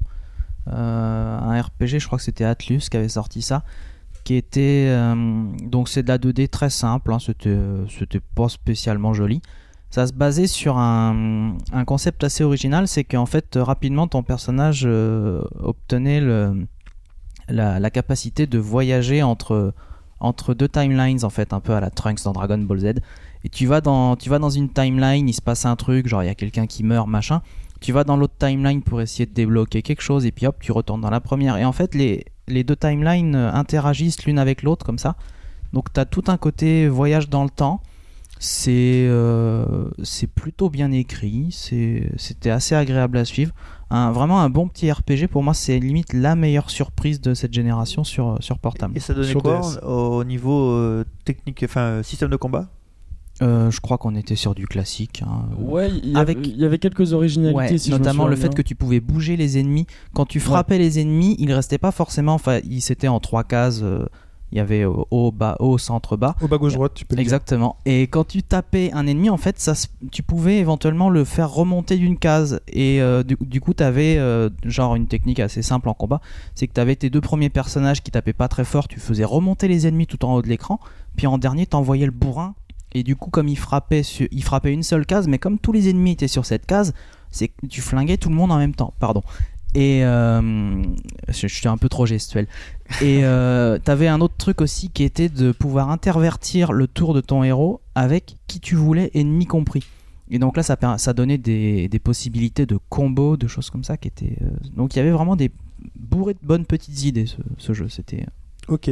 Et Suikoden, Tierkreis. Oui, alors là. ça, c'est bon, pour toi, on te euh, laisse ouais. la parole. Bah, disons que moi, le, le grand drame, mon grand drame sur cette génération, donc ça a été que mes deux séries phares, que sont Suikoden et Kingdom Hearts, ont toutes les deux intégralement bougé sur portable. Euh, avec réussite pour Kingdom Hearts, avec beaucoup moins de réussite pour Suikoden, puisque, bon, je vais faire un petit peu, je vais, je vais râler, mais ça va être bref, hein, je vous promets. Donc les, les, les, les Suikoden, euh, j'en avais suffisamment parlé dans l'autre podcast, là, le truc bien, c'était que c'était tout dans le même univers, tous les jeux avaient plus ou moins des liens les uns avec les autres. Pour Tire Christ, ils se sont dit, bah tiens, on va créer un nouvel univers. Euh, on va même, ils ont, ils ont enlevé, euh, ils ont enlevé les runes, ils ont enlevé les combats d'armée. Enfin, ils ont enlevé un petit peu tout ce qui faisait le sel des Suikoden. Et pour faire passer la pilule, ils se sont dit, mais regardez, on va créer une nouvelle grande saga avec les Tire Christ. Bon, on attend toujours le deuxième. hein. Donc, euh, Non, bonjour la grande saga. Non, oui, on non, non, en fait, on l'attend pas, mais. Donc bon, non seulement ils ont zappé la série principale, mais en plus finalement le truc qu'ils ont mis à la place, ils l'ont abandonné aussi sec. Euh, c'est un bon RPG en plus, c'est ça le pire, c'est qu'il est vraiment pas mauvais. C'est juste que par contre, si t'es fan de Suikoden, mais t'es- t'as T'es envie, sérieux? t'as envie de mourir en T'es voyant ça. sérieux? Derrière Crass, un bon RPG Bah honnêtement, il Ouais, est pas mal. Il est hein. pas mal du tout. Ah, Je me suis fait chier. Ah, mais- Et après voilà, ils ont gardé quelques concepts de Suikoden, mais ça, ça mérite pas vraiment le titre de Suikoden. Mais voilà, si vous n'êtes pas un intégriste de Suikoden comme moi, honnêtement, euh, c'est pas mal. hein. D'accord. Euh, Infinite Space, DS toujours. Alors euh, là pour le coup euh, c'est une tentative. Là pour le coup c'est un jeu unique, c'est euh, l'OVNI euh, pur et simple. Euh, par certains côtés c'est le plus classique de tous les RPG classiques parce qu'il y a beaucoup de choses qui se passent uniquement dans les menus et dans le texte. Waouh. Donc c'est vraiment euh, et c'est censé se passer dans l'espace. Et euh, c'est Platinum Game. Ah. Donc euh, ça vous donne une idée de- du niveau de, de folie de la tentative.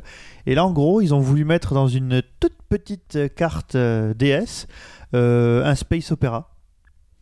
Et ils y sont pas trop mal parvenus. Le seul souci à mon sens c'est que bah pareil hein, ils ont encore voulu faire des tentatives de système et le jeu reste assez abscon si tu n'as pas beaucoup de temps à y consacrer. Et euh, le problème, c'est que tu peux te traîner euh, un problème dans ton vaisseau pendant très très très longtemps. Euh, un truc qui, tu sais, à un moment ou à un autre, va te- t'amener vers une mort certaine. Mais il, peut passer, il, se peut, il peut se passer 10 heures. Il faudrait pouvoir revenir 10 heures en arrière pour sauver le, le pour sauver l'histoire et tu peux pas. Donc euh, voilà. Ok. Bon. Euh, c'est dur. C'est un jeu très difficile en plus. Nino Kuni, donc dans- cette fois-ci on en a parlé dans la version console, là c'est la version euh, portable, qui avait l'avantage d'avoir le grimoire. Ouais, sauf qu'on l'a pas eu chez nous, donc du coup la version européenne, je sais même pas s'il est sorti euh, sur DS en Europe. Non. Non, il est pas sorti. Ah. Ouais. Et c'est dommage parce que je l'avais trouvé finalement bien plus réussi que la version PS3. C'est-à-dire que t'avais, euh, on lui a beaucoup reproché euh, le fait de, de nécessiter ce grimoire en disant ouais mais pour un jeu portable c'est pas forcément euh, super malin. Effectivement tu pouvais pas trimballer ça dans les transports ni rien vu que t'avais besoin du grimoire vraiment absolument tout le temps. C'était pas comme sur PS3. Sur PS3 tu as le grimoire dans le jeu en fait. Je crois qu'il y a une édition collector, un PS3, où t'as le grimoire en. Ouais mais qui, Papier. Ouais. Mais, tu l'as dans le jeu sert à rien en fait. hein. Enfin, je veux dire, c'est faut, faut se faire violence pour choisir de regarder dans le vrai grimoire plutôt que dans le jeu. C'est, ça ne sert à rien sur PS3. D'accord. Mais là, disons que celui-là, il avait un côté. Ah, c'était l'histoire sans fin quoi. Tu te, foutais dans ton lit sous ta couette et t'avais ton petit euh, grimoire à côté. Euh, combiné à ce truc portable qui te donne l'impression d'avoir un petit univers vraiment à portée de main, tout ça, c'était, il y avait un côté vraiment magique que la version PS3 perd un peu, je trouve, même si elle gagne bien sûr ses graphismes qui étaient super réussis, etc. Mais ouais, la version DS était vraiment très très réussie, j'ai trouvé. C'est vraiment dommage qu'on l'ait pas eu, euh, qu'on l'ait pas eu en Europe, je trouve. Et pour une DS, graphiquement, hein, elle était vraiment poussée Ouais. dans ses derniers retranchements. Et au niveau quoi. du son aussi, le- la Ouais. qualité sonore, euh, quand tu sais que c'est Isaichi qui a fait les musiques, donc pas n'importe qui, euh, le mec qui, fait- qui a fait tous les Ghibli quasiment. Ouais, même le son était euh, hallucinant à partir du moment où tu avais un casque. Et je mets aussi une petite pièce sur le fait qu'il a aussi fait la musique des Tengai Makyu, quand même, les, les Faris Ouais. of Eden, n'oublions pas. vrai. Le grimoire était. Toujours euh, dans nos cœurs. Il y a une version du grimoire en anglais ou c'était que du Jap? Jap. Ok. Bon, Ouais, sauf, bah, sauf pour la version euh, du coup euh, PS3. Sauf pour la version Ouais, PS3, qui est- ouais. Mais sur le DS, grimoire est en anglais, je crois. Ah, il est pas sorti du Japon de toute façon. Mais alors, Pas- Ouais, Est-ce version que du coup, si j'achète la version PS3 collector avec le grimoire, puis que j'achète la version DS sur ma 3DS, est-ce que je peux jouer à la DS avec le, gri- avec le grimoire de la version PS3 Oui, mais si tu, si tu peux jouer au jeu en japonais, autant avoir le grimoire en japonais. Merci de cette, euh, Ah, Oh là cette là. remarque qui me fait passer pour un débile fini. Merci. Voilà. Euh, Bravely Default. Pas encore sorti. Qu'on n'a pas encore nous touché, euh, Très très attendu. euh. Très tu attendu. tu- t'as pu y toucher? Ouais, ouais, bah, je l'ai fait. euh, J'avais dû le tester pour je sais plus quoi. Euh, pareil, C'est très- dur, hein, c'est dur comme métier. hein. C'est très dur. Oh là comme là. métier. Oh, parfois c'est dur parce que tu vois, j'ai dû tester Atelier Totori par exemple. Faut pas. Ah euh, oui. Et euh, bah, très sympa, mais pour moi en fait c'est. Enfin non, vraiment très sympa. Il y a, rien... y a pas grand chose à dire sur le jeu, mais ça, ça me rend toujours un peu euh, triste de me rendre compte que les jeux que je trouve le plus sympa, voilà, c'est ceux qui font exactement comme avant. Celui-là, il n'essaye pas deux secondes de faire évoluer quoi que ce soit. Il te dit, t'aimais bien ça avant, bah tiens, on va on va te filer tout ce que t'avais à l'époque. C'est le maxi best-of, c'est Ouais, la, c'est la ça. maladie du maxi best-of. C'est ça. Et donc c'est très sympa à jouer, mais je trouve que au final, c'est un petit côté presque triste, quoi. Voilà. Et il faut aussi euh, dire que, alors si je dis pas de bêtises, dans les premiers temps du développement, ça devait être un Final Fantasy. Ouais, exact. Ouais, ouais. Ça reste un peu dans l'esprit. Avec les, Ouais. il y avait un épisode DS avec les quatre. euh, Que For Warriors of Light. Voilà, ouais, ça. c'est, euh, c'est- il me semble qu'il y a une partie un de l'équipe qui a bossé dessus. Ouais, Ouais. c'est presque une suite spirituelle. T'as Ouais. l'histoire des cristaux, euh, les jobs. euh, ouais, Ouais. ouais, c'est vraiment ça. ouais. Et un système de combat qui est très intéressant, je trouve. Oui, mais qui, enfin, qui est pas méga original non plus. Il est intéressant, ouais, c'est vrai, mais ouais, j'ai- je sais pas, j'ai pas. un- Bah, je, enfin, je sais pas, mais vous avez eu, enfin, à part Grandia, des jeux où tu pouvais décider de miser pour moi euh, bah, tous, tes, tous tes points d'action en une, en, en une seule fois. J'en ai pas fait beaucoup jusque-là. Bah, par exemple, Radiant Historia, c'était un peu un équivalent dans le sens où ouais, tu pouvais stocker tes tours pour les, comme il disait tout à l'heure. Euh, je trouvais, une- je trouvais ça, ouais, un peu plus sympa que là, qui est- c'est très basique, mais effectivement, c'est quand même plus sympa que le premier ATB venu euh, que t'as vu dans tous les sens. ouais. Ok.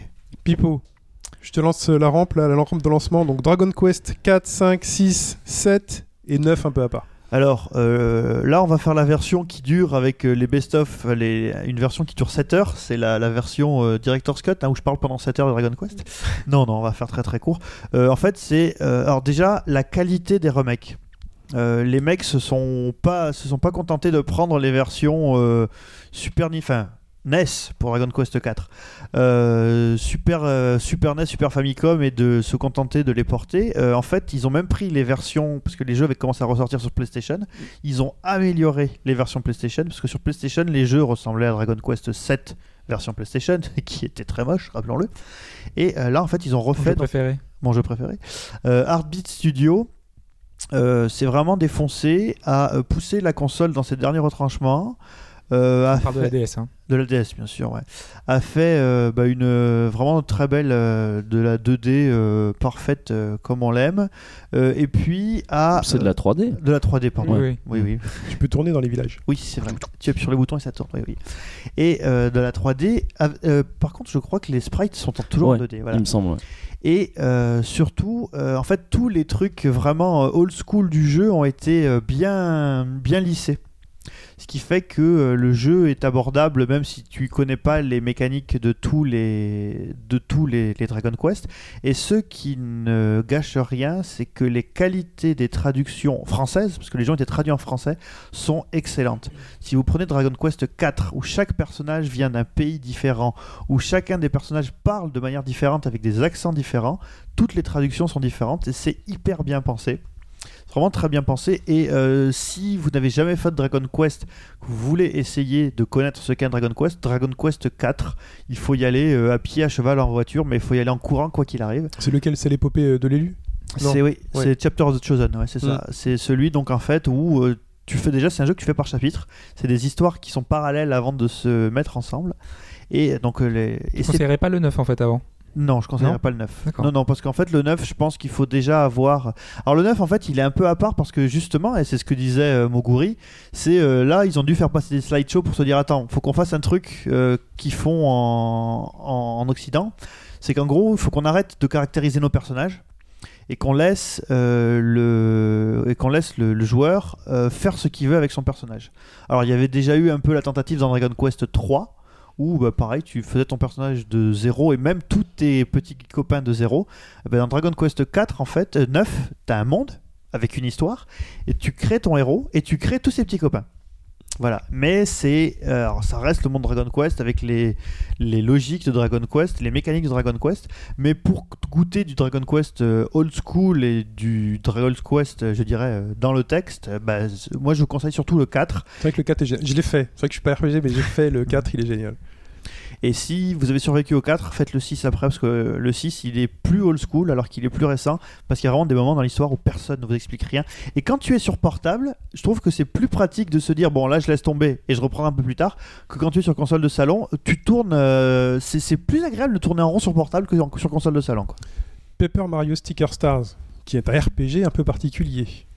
Et qui est euh, un des 3 ou 4 meilleurs jeux de l'année dernière, on va le dire. Bah, c'est un, c'est un- on parlait que les cartes RPG n'existent plus, mais là on est pratiquement dans un sticker, RPG. on est dans un sticker RPG là. Euh, De toute façon, vous avez déjà tout dit. On en hein. a On a déjà tout dit pendant le test. euh, Donc, euh, Je sais pas si dans les cartes RPG tu perds tes cartes. Si. Tu perds tes cartes Dans dans les- certains cartes RPG, tu- une fois que tu as joué la carte, tu l'as joué. Parce que là c'est le principe, c'est que tu joues ton sticker, tu l'as perdu. Et ça c'est génial. Ouais. Enfin voilà. Bref, euh, ça fait partie des petites perles qui sont sur 3DS. Un jeu made in Nintendo, il y en a de plus en plus euh, en, en ce moment. Euh, ensuite, on a donc Pokémon, le RPG euh, le plus vendu. On en avait parlé euh, dans les précédents podcasts. Donc or, argent, diamant, perle, noir, blanc. Noir sur- et blanc 2. Noir blanc 2. et Noir et blanc 2 aussi, Black and White 2. Euh, et Chrono Trigger, le remake sur DS. qui était un excellent remake. J'ai trouvé Chrono Trigger, c'est je- c'est mon RPG préféré, je pense, euh, de loin. On est deux. Voilà. Et, donc- et donc, euh, ils, ont, ils ont fait, je trouve, avec cette version, un portage vraiment excellent. quoi. Tout moi, je à l'ai- fait. Moi je l'ai pas fini. Avec des rajouts en plus. Avec avaient- des rajouts, ouais, et c'est ça, mais des rajouts, j'ai trouvé pertinent. Parce Mm. que tu peux te dire que. euh, moi, c'est tout, c'est tout le problème que j'ai avec cette série. Il y a le, la, rem- enfin, le, le fameux chrono break euh, qu'on a attendu à un certain moment qui est jamais venu. Ouais. Et je pouvais pas m'empêcher de me dire est-ce que je l'attends vraiment? Est-ce que je veux vraiment que le Square Enix d'aujourd'hui euh, vienne bousiller ma série euh, préférée? Je sais pas. Et là, il se trouve qu'avec ce, avec ce remake-là, les ajouts qu'ils ont fait étaient m'avaient surpris par leur pertinence. Tu avais ce rajout qui faisait un peu le lien avec Chrono Cross, avec euh, Magus et tout ça, et euh, surtout le, le boss caché qui était nouveau. Oui. Ouais, qui Le- était- le- ce qui était ce- bah, il fallait avoir- enfin, fallait avoir fini le, il fallait, il fallait avoir fini le jeu et essayer ce, ce nouveau donjon. Ouais. euh, qui demande avec un niveau parce que le jeu enfin moi j'ai jamais trouvé Chrono Trigger très difficile mais le donjon pour le coup avait été velu quoi ouais, tout de suite quoi ouais. Et donc les ajouts étaient sympas et même tout ce qu'ils avaient, l'ergonomie était excellente sur DS. Quoi. J'ai trouvé qu'ils avaient très bien utilisé ça alors qu'il y avait des RPG développés pour DS qui étaient moins bien euh, foutus euh, que celui-là, qui était un portage.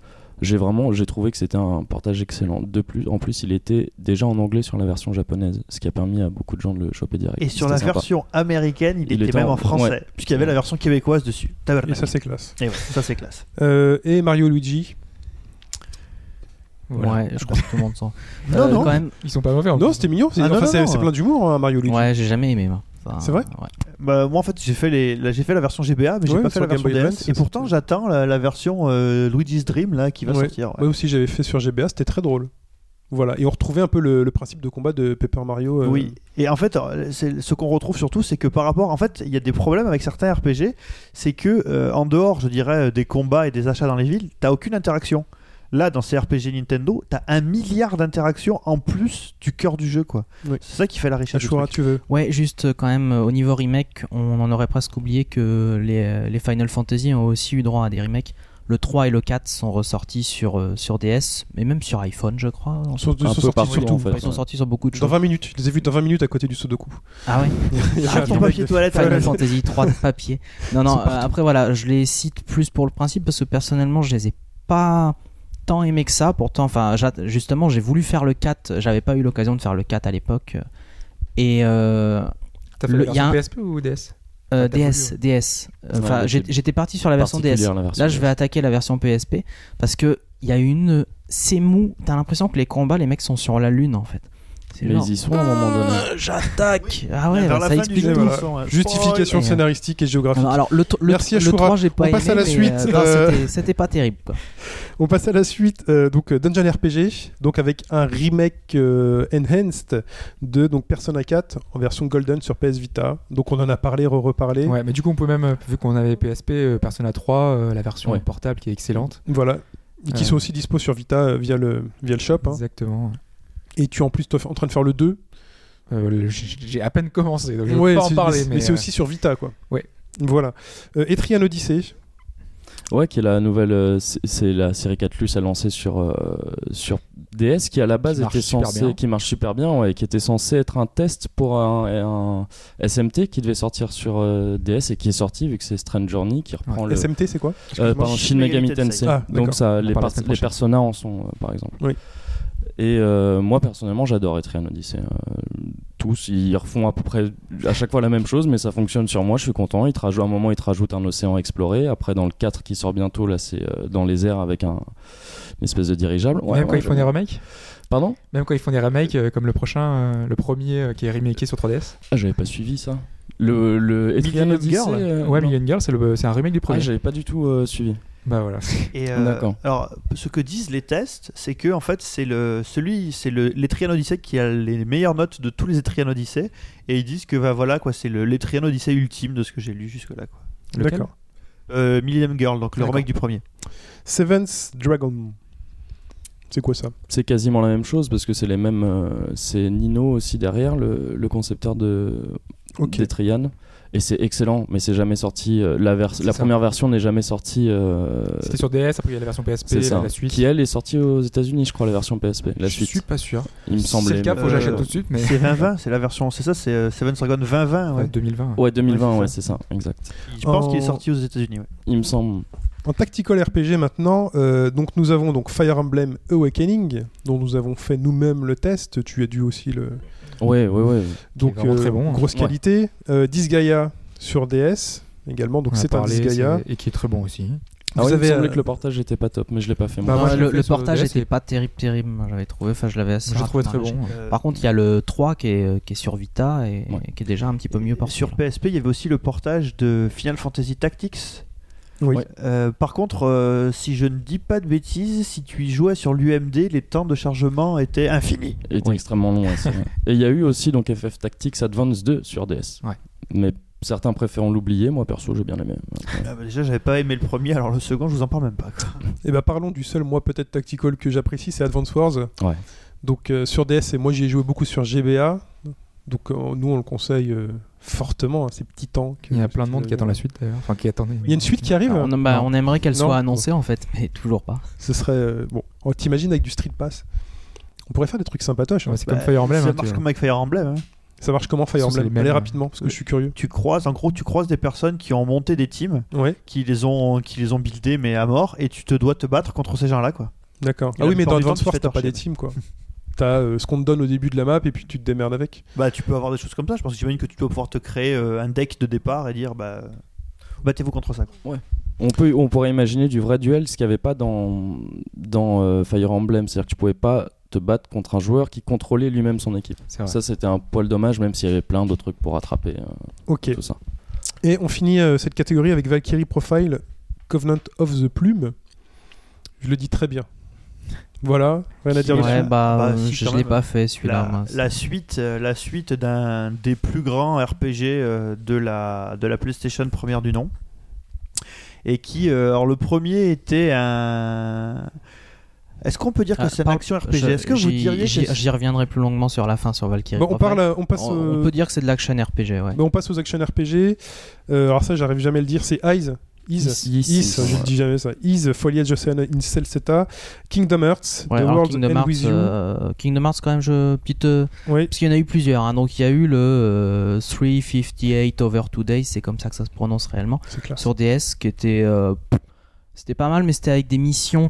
Tu faisais, tu faisais plein de petites missions, c'était très vite lassant. Et puis scénaristiquement, alors que bon, enfin, ça en ferait ricaner certains, mais c'est un peu la force des Kingdom Hearts, le scénario. Je suis d'accord. Euh, là, en fait, vraiment, il t'introduisait à une ellipse, euh, enfin un personnage qui sert à rien.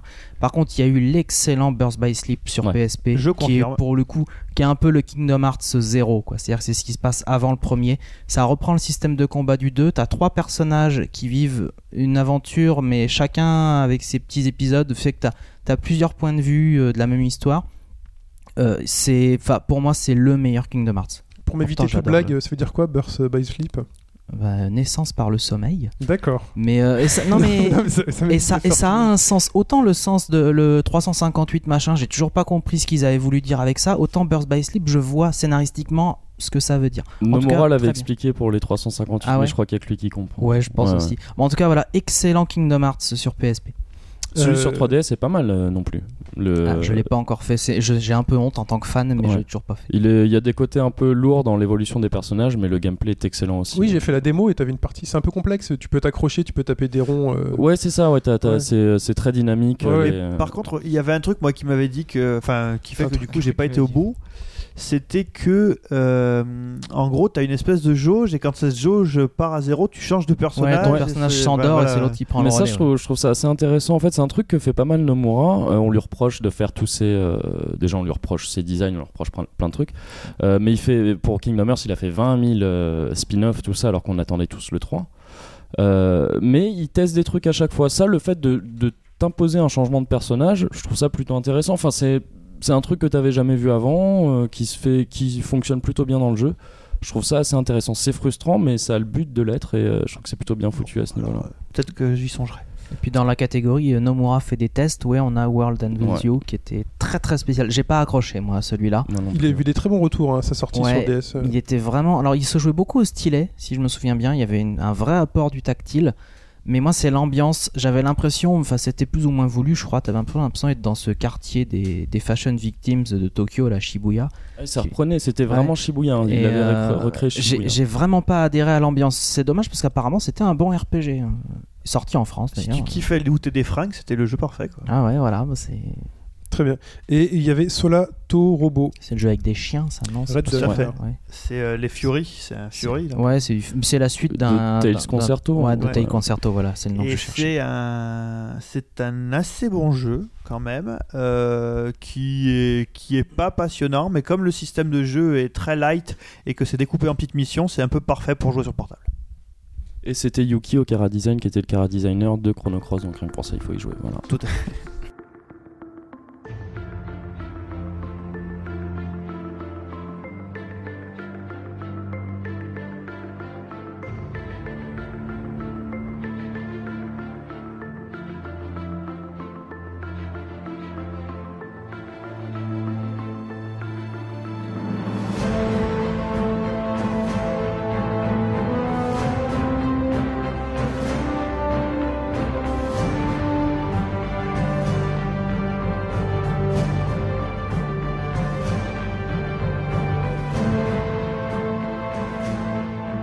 Et donc on le disait tout à l'heure, s'il y en a bien qui maîtrisent euh, donc, euh, les, nouvelles, euh, les nouvelles plateformes et qui s'en sont bien sortis sur, sur cette génération, ce sont les RPG occidentaux.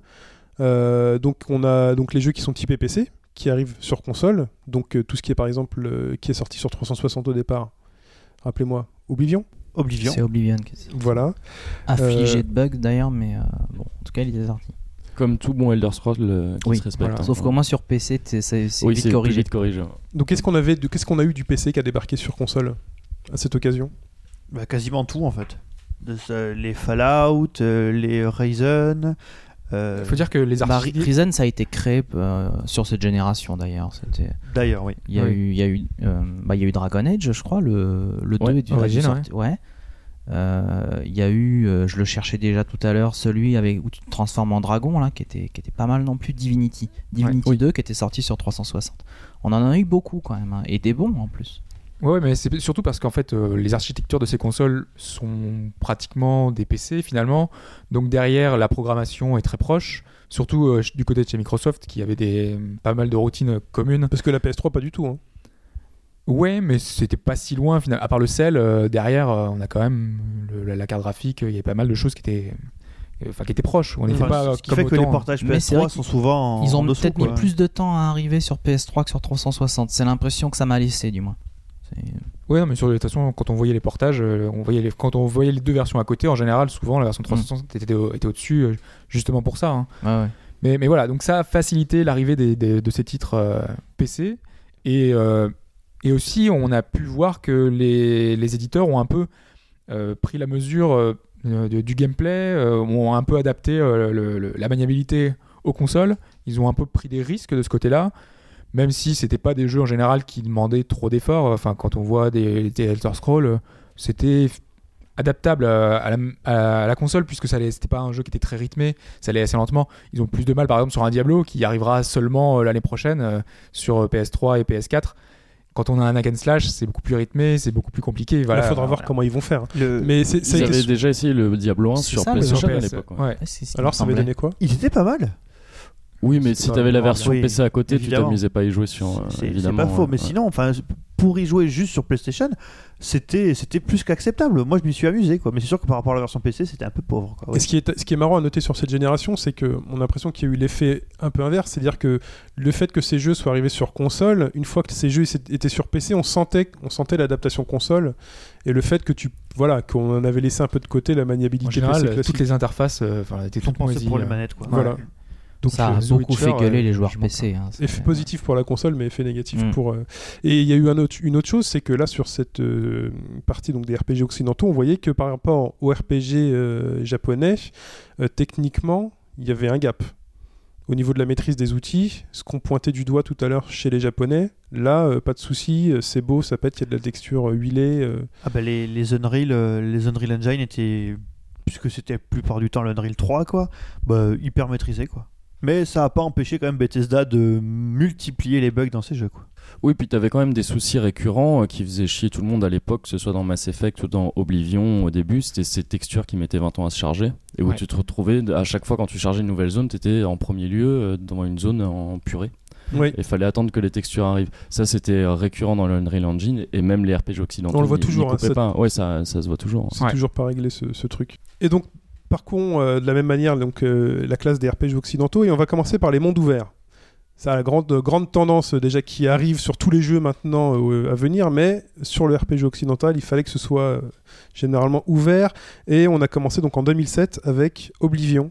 En fait, c'était déjà une constante avant, euh, Oui. plus ou moins dans les PC, Dès, euh, sur PC. Dès Daggerfall, donc dès Elder Scrolls 2, c'était un monde ouvert, quoi. Donc là sur euh, 360, donc on a Oblivion, on a Skyrim. Skyrim, enfin la force de Skyrim, en plus de son monde ouvert, c'est qu'il arrivait à intégrer un petit peu des mécaniques japonaises, c'est-à-dire le scénar- la scénarisation qui était un peu plus poussée qu'à l'accoutumée. Finalement, on avait un personnage qui était moins, un petit peu moins. On pouvait continuer à faire ce qu'on voulait, vivre son aventure comme euh, comme on le voulait, mais ils avaient su euh, faire un fil conducteur suffisamment marquant pour euh, inciter le joueur à continuer. Moi, je sais que dans Oblivion, j'avais pas réussi euh, à, hum, à- à finir le jeu parce que je j'arrivais pas à m'attacher au, au scénario. Toutes les deux secondes, il se passait un truc. Moi, j'étais plus attiré à faire du cheval ou Ouais, à me ouais, les, balader un quêtes, peu. les quêtes annexes étaient beaucoup plus intéressantes dans C'est Oblivion. ça, tu tu t'amusais plus à te balader dans tout l'univers que faire le scénario. Alors que là, même si c'était pas non plus révolutionnaire, derrière, t'as quand même un vrai, euh, un vrai fil conducteur qui est intéressant et qui te donne envie euh, voilà, de, de continuer à jouer le Dovahkiin. Quoi. Donc, euh, Oh, ce que tu dis, c'est que dans Oblivion, il n'y avait pas de scénario en fait? Si, il y en avait un, mais il était super Il léger. était pas, il était il y avait pas des portes temps. démoniaques à fermer. C'est ça, ouais, t'allais en enfer, tu butais des, des araignées avec des têtes de femmes, c'était bizarre ça aussi. Il y a des araignées. T'as ouais, réussi à les buter? toi, je peux, je peux citer n'importe quel jeu qui avait des araignées, ils m'ont tous traumatisé sans exception, même Animal Crossing. Mais euh, non, non, c'était bon, la, la quête principale d'Oblivion, ouais. C'était pas ce qu'il y avait de mieux. L'écriture, en règle générale, hein, je trouve que l'écriture d'Oblivion est beaucoup moins réussie que celle de Skyrim. Mis à part certaines quêtes annexes, il y en avait des très très bonnes dans Oblivion, si je me souviens bien. De, je me souviens de trucs avec un tableau, tu rentrais dans les tableaux, c'était très sympa. Mais à part ça, ouais, c'était. euh, il me semble vraiment qu'il est qu'on s'en rappelle pas généralement comme le meilleur épisode de la série Oblivion. hein. Bah, plusieurs euh, ont découvert la loin, série quoi. avec cet épisode-là. Oui, donc oui, du parce coup, que c'est plus marquant que, pour ouais, eux. il a euh, été pas mal décrié par beaucoup qui disaient que Morrowind était beaucoup mieux. Parce Mais je trouvais que le, plus- le Sy- euh, Skyrim revenait un peu Ouais. euh, dans la bonne direction. Fallout, qui est- nous est apparu euh, en deux épisodes euh, sur cette Ouais, génération avec, avec le un- 3 et New Vegas. Le, un- tr- le C'est un 3. peu pareil d'ailleurs. Ouais, c'est ouais. ce que- ouais. Le, enfin, le 3, je sais qu'on va juste faire un clin d'œil parce qu'il est très très cher à un membre de notre forum, euh, qui est le Baron, qui, est- qui avait adoré Fallout 3. Je l'avais pas trop aimé. C'était pour, c'était mon premier Fallout. Enfin, j'avais essayé 1 et 2, mais c'était, enfin, en fait, c'était un peu trop hardcore pour moi, je crois. Mais Fallout 3, sans être un mauvais jeu, il s'est fait défoncer, je crois, par une bonne partie de la presse PC. Parce que c'était plus un Fallout. Ouais, euh, c'était, il y avait un côté FPS où tu visais des parties du corps, des machins. Je crois qu'il a été plutôt bien reçu sur console, mais c'était une vraie rupture avec Fallout 1 et 2. Par oui, c'est pas un mauvais ça jeu, mais plus rien à voir. hein. C'est un... c'est pas vraiment C'est un nom Fallout, difficile quoi. à porter. Voilà, c'est ça. C'est un, héritage lourd, c'est, on peut dire qui ça. a été mieux porté, on va dire, avec Par le New suivant, Vegas. qui a été vraiment Vegas. fait par Obsidian, par, euh, voilà, par les, des- les originaux, les développeurs originaux. Donc du coup, voilà, il y a un peu plus de crédit, une histoire un peu plus, pou- un peu plus travaillée, Mieux écrit. ouais, mieux écrit. Bon, il y a toujours autant de bugs, mais Bah, c'est- Ouais, C'est le principal problème des Fallout quand même, c'est que euh, c'est la constante Bethesda. tu Oui, te demandes ça. si. Moi, je me demande s'il y a vraiment un nombre limité de bugs parce que j'imagine que plus tu joues, plus t'en trouves en fait. C'est infini. Les mecs doivent le faire exprès. hein. Bah, la limite, le fait qu'il y ait plein de petits bugs, c'est- ça fait presque partie du folklore euh, Bethesda, comme on disait, mais après, c'est les bugs critiques. Et t'en as eu sur, euh, je crois, sur tous leurs jeux, leurs principaux jeux. On a eu vent de bugs critiques qui te flinguaient une partie. Là, c'est plus gênant déjà. Surtout dans des jeux sur lesquels t'as pu passer euh, 120 heures. Quand avant t'as de- 60 heures de jeu derrière, t'as Ouais. mal. Ouais, c'est Tu sûr. dis que c'est quoi? C'est tu peux plus avancer, tu perds ta sauvegarde, euh, tu. euh, Ouais, quelque chose qui fait ouais, que un tu peux trou, plus Une quête avancer. bloquante. Il y a- Ouais, voilà. Il y a un PNJ qui apparaît jamais. Jamais. voilà. Ah, ok, oui, je, je vois le genre. Euh, Risen 1 et 2. Il était pas mémorable, mais il était sympathique. euh, Ouais, le, le 2 se passait chez les pirates. ouais, le je 2 me était marrant. c'était Le 2, plutôt les- cool. Je me souviens que les combats Et- du 2, moi j'y jouais sur PC. Et le 1, marrant. c'était, le 1, c'était Lost. Enfin, t'arrivais sur une île déserte euh, avec une faune pas forcément très accueillante, tout ça. Des bons RPG qui ont peut-être eu le- la malchance de sortir en même temps que d'autres trucs qui étaient meilleurs. Mais euh, c'était, c'était des bons jeux. D'accord. Gothic 4 en 2010. Une Il y a grosse d'autres avant, hein. hein, je crois. Non, mais c'est le pas- 4, le 4 oui, il est pas mauvais. Il est mauvais, mais euh, on va dire que c'est les RPG allemands euh, qui, qui s'inspirent un peu aussi de, de- bah, de- des Elder Scrolls. On est dans un monde ouvert, pareil. euh, il, fait- il y a pas mal de bonnes choses, mais les derniers ont voulu un peu casualiser la formule. Et c'est vraiment très typé console et, et la formule marche moins bien. D'accord. Euh, Divinity 2. The Dragon Knight Saga. T'en parlais, un Ah, enfin, euh, moi je sais que c'est un jeu que j'ai, enfin, j'ai un pote qui y a beaucoup joué, moi pas, donc je pourrais pas trop vous en parler. euh, juste, il paraît que c'est vraiment très très bien aussi. euh. pareil, on n'est pas, je pense que ça reste assez similaire à tout ce qu'on vient de citer. hein. C'est peut-être un peu ce que je reproche aux RPG occidentaux, c'est que d'une certaine manière, ils se ressemblent quand même beaucoup, à mes yeux du moins. C'est bon, ce qu'on reproche aussi aux japonais. Hein, oui, c'est un côté extérieur quand tu, Ouais, quand tu ouais, vois c'est- tous les jeux, tu, tu te dis c'est un peu toujours la même formule, euh, mais c'est pas. Non, non, Dragon, enfin Dragon. euh, De toute façon, là, dans la liste des jeux, enfin moi ce que je vois, euh, je suis pas un joueur de RPG occidentaux, mais ce que je vois généralement c'est qu'il faut en choisir un, deux et tu passes ta vie dessus quoi. Voilà, c'est ça. euh, Si tu veux Et- tous les faire, je pense que un peu. Je pense qu'il y a aussi le problème, et quelque chose qu'on en avait déjà parlé dans des anciens podcasts, c'est qu'en fait, de nos jours, il n'y a plus la place pour les underdogs. Il n'y a plus la place pour le- les jeux qui seraient deuxième ou troisième dans une catégorie. Tout le monde se met sur le number one, et il n'y a plus du tout euh, de, de place, d'argent euh, pour le reste. Quoi. Bah, c'est vraiment très typiquement, euh, Reason et Divinity 2, c'est ça. C'est c'est l'underdog. C'est des bons jeux, mais euh, il y, a, il y a mieux. Et les royaumes d'Amalur en 2012, c'était l'année dernière. Ouais, Pipo, tu l'avais fait, non? Alors, à l'époque, je ne voulais pas jouer à Skyrim. Et je me suis dit, ouais. Tiens, je vais jouer un underdog. Voilà, je vais jouer un underdog. C'est plus hype. C'est plus hype. Et euh, j'y ai joué 10 heures, je l'ai mis dans sa boîte, j'ai fait OK, merci, au revoir. Euh, en fait, en gros, euh, ça. euh, alors, j'ai beaucoup joué au, au Fable, par contre. Ça ressemble énormément. Ah, j'aime pas quand tu dis Fable. Je te jure. Faut que Dis Fable. Fable, s'il te plaît, dis Fable. J'ai énormément joué au Fable et pour moi en fait ce serait Fable 2 qui aurait été géré par des mauvais game designers. Euh, tu comprends pas trop dans quelle quelle quête Plus t'as que cette fable, tu veux dire Ah, euh, Ouais, largement parce que déjà, Ouais. En gros, tu comprends pas trop la sous-quête ou la sous-quête que tu as choisie. Il y a un milliard de trucs imbriqués. Et en plus, bon, le, le système de combat, euh, c'est à peu près le même que Fable, mais en moins souple. Donc euh, j'ai planté et je suis parti. Quoi. Et je crois que c'est un jeu qui a mis son développeur euh, dans une merde noire. C'est pas lui qui doit plein d'argent à l'État de Rhode Island ou un truc comme ça, Oui, là, il me oui, semble. oui. hein. Ouais. C'est, ça fait, ça, le jeu est sorti il y, a, il y a trois ans. On en entend toujours parler. Le mec, il doit un fric fou à un État américain. C'est un truc. euh, Pour- Il a emprunté à cet état pour développer, c'est ça? C'est ça. C'est Tom Nook un peu. Tu sais, il a prêté de l'argent, mais il n'arrive pas à rembourser. Et non, non, un mauvais souvenir pour lui, je crois. Ce... Ok, faut qu'il chasse le scarabée Euh, ou le requin. L'heure des choix. C'est-à-dire que là, il y a pas mal de RPG occidentaux, justement, qui, euh, grâce à la puissance de ces nouvelles consoles. on a Nous- toujours eu ça, enfin dans les. Ouais, mais là, on a essayé de le pousser un peu plus quand même sur cette génération, j'ai l'impression. J'ai presque l'impression que c'est l'inverse. Ouais, Ouais, c'est vrai ouais. Là, je dis une connerie totale, c'est ça Bah, ça dépend. À entendre Molineux, non, ça allait être génial. Mm. à Et voir les jeux de Molineux, tu te rends compte que ça n'était Ouais. pas tant que ça. D'accord. Donc tous ces jeux justement où euh, on peut choisir son orientation, le bien, le mal, euh, influer sur le super manichéen, scénario. c'est ça le Ouais, truc, c'est que tu choisis gentil ou méchant, tu t'as pas de juste. Il n'y a pas de gris. Euh, sur Fable, soit tu es un ange avec, euh, avec euh, une, une auréole, Mhm. soit tu as des cornes. Ouais, quoi. parce qu'en peux- fait, le jeu ne t'encourage pas à être équilibré. Ouais. Les gros bonus, tu les as en étant soit un gros connard, soit le mec super sympa. Et euh, ça, c'est c'est personnellement ce qui m'a énormément déçu avec Fable. J'ai fait le 2 et le 3. C'est ça, c'est qu'au final, tes choix, on s'en fout, à moins qu'ils soient radicaux. Et j'ai trouvé ça complètement pourri. Oui, en gros, à partir du moment où tu as choisi de faire une bonne action au début du jeu, il faut que tu continues dans Ah la ouais. bonne action systématiquement. sinon tu, tu peux te quoi. permettre une crasse de temps en temps pour rigoler, mais euh, si t'équilibres, ça va rien t'apporter du Non, tout. je suis... non, vas-y, ouais. Non, non, mais je suis, je suis tout à fait d'accord. Enfin, pour avoir beaucoup aimé, les avoir beaucoup fait, en fait, c'est ça. Il aurait peut-être fallu un moment où tu puisses mettre un peu d'eau dans ton vin, quoi.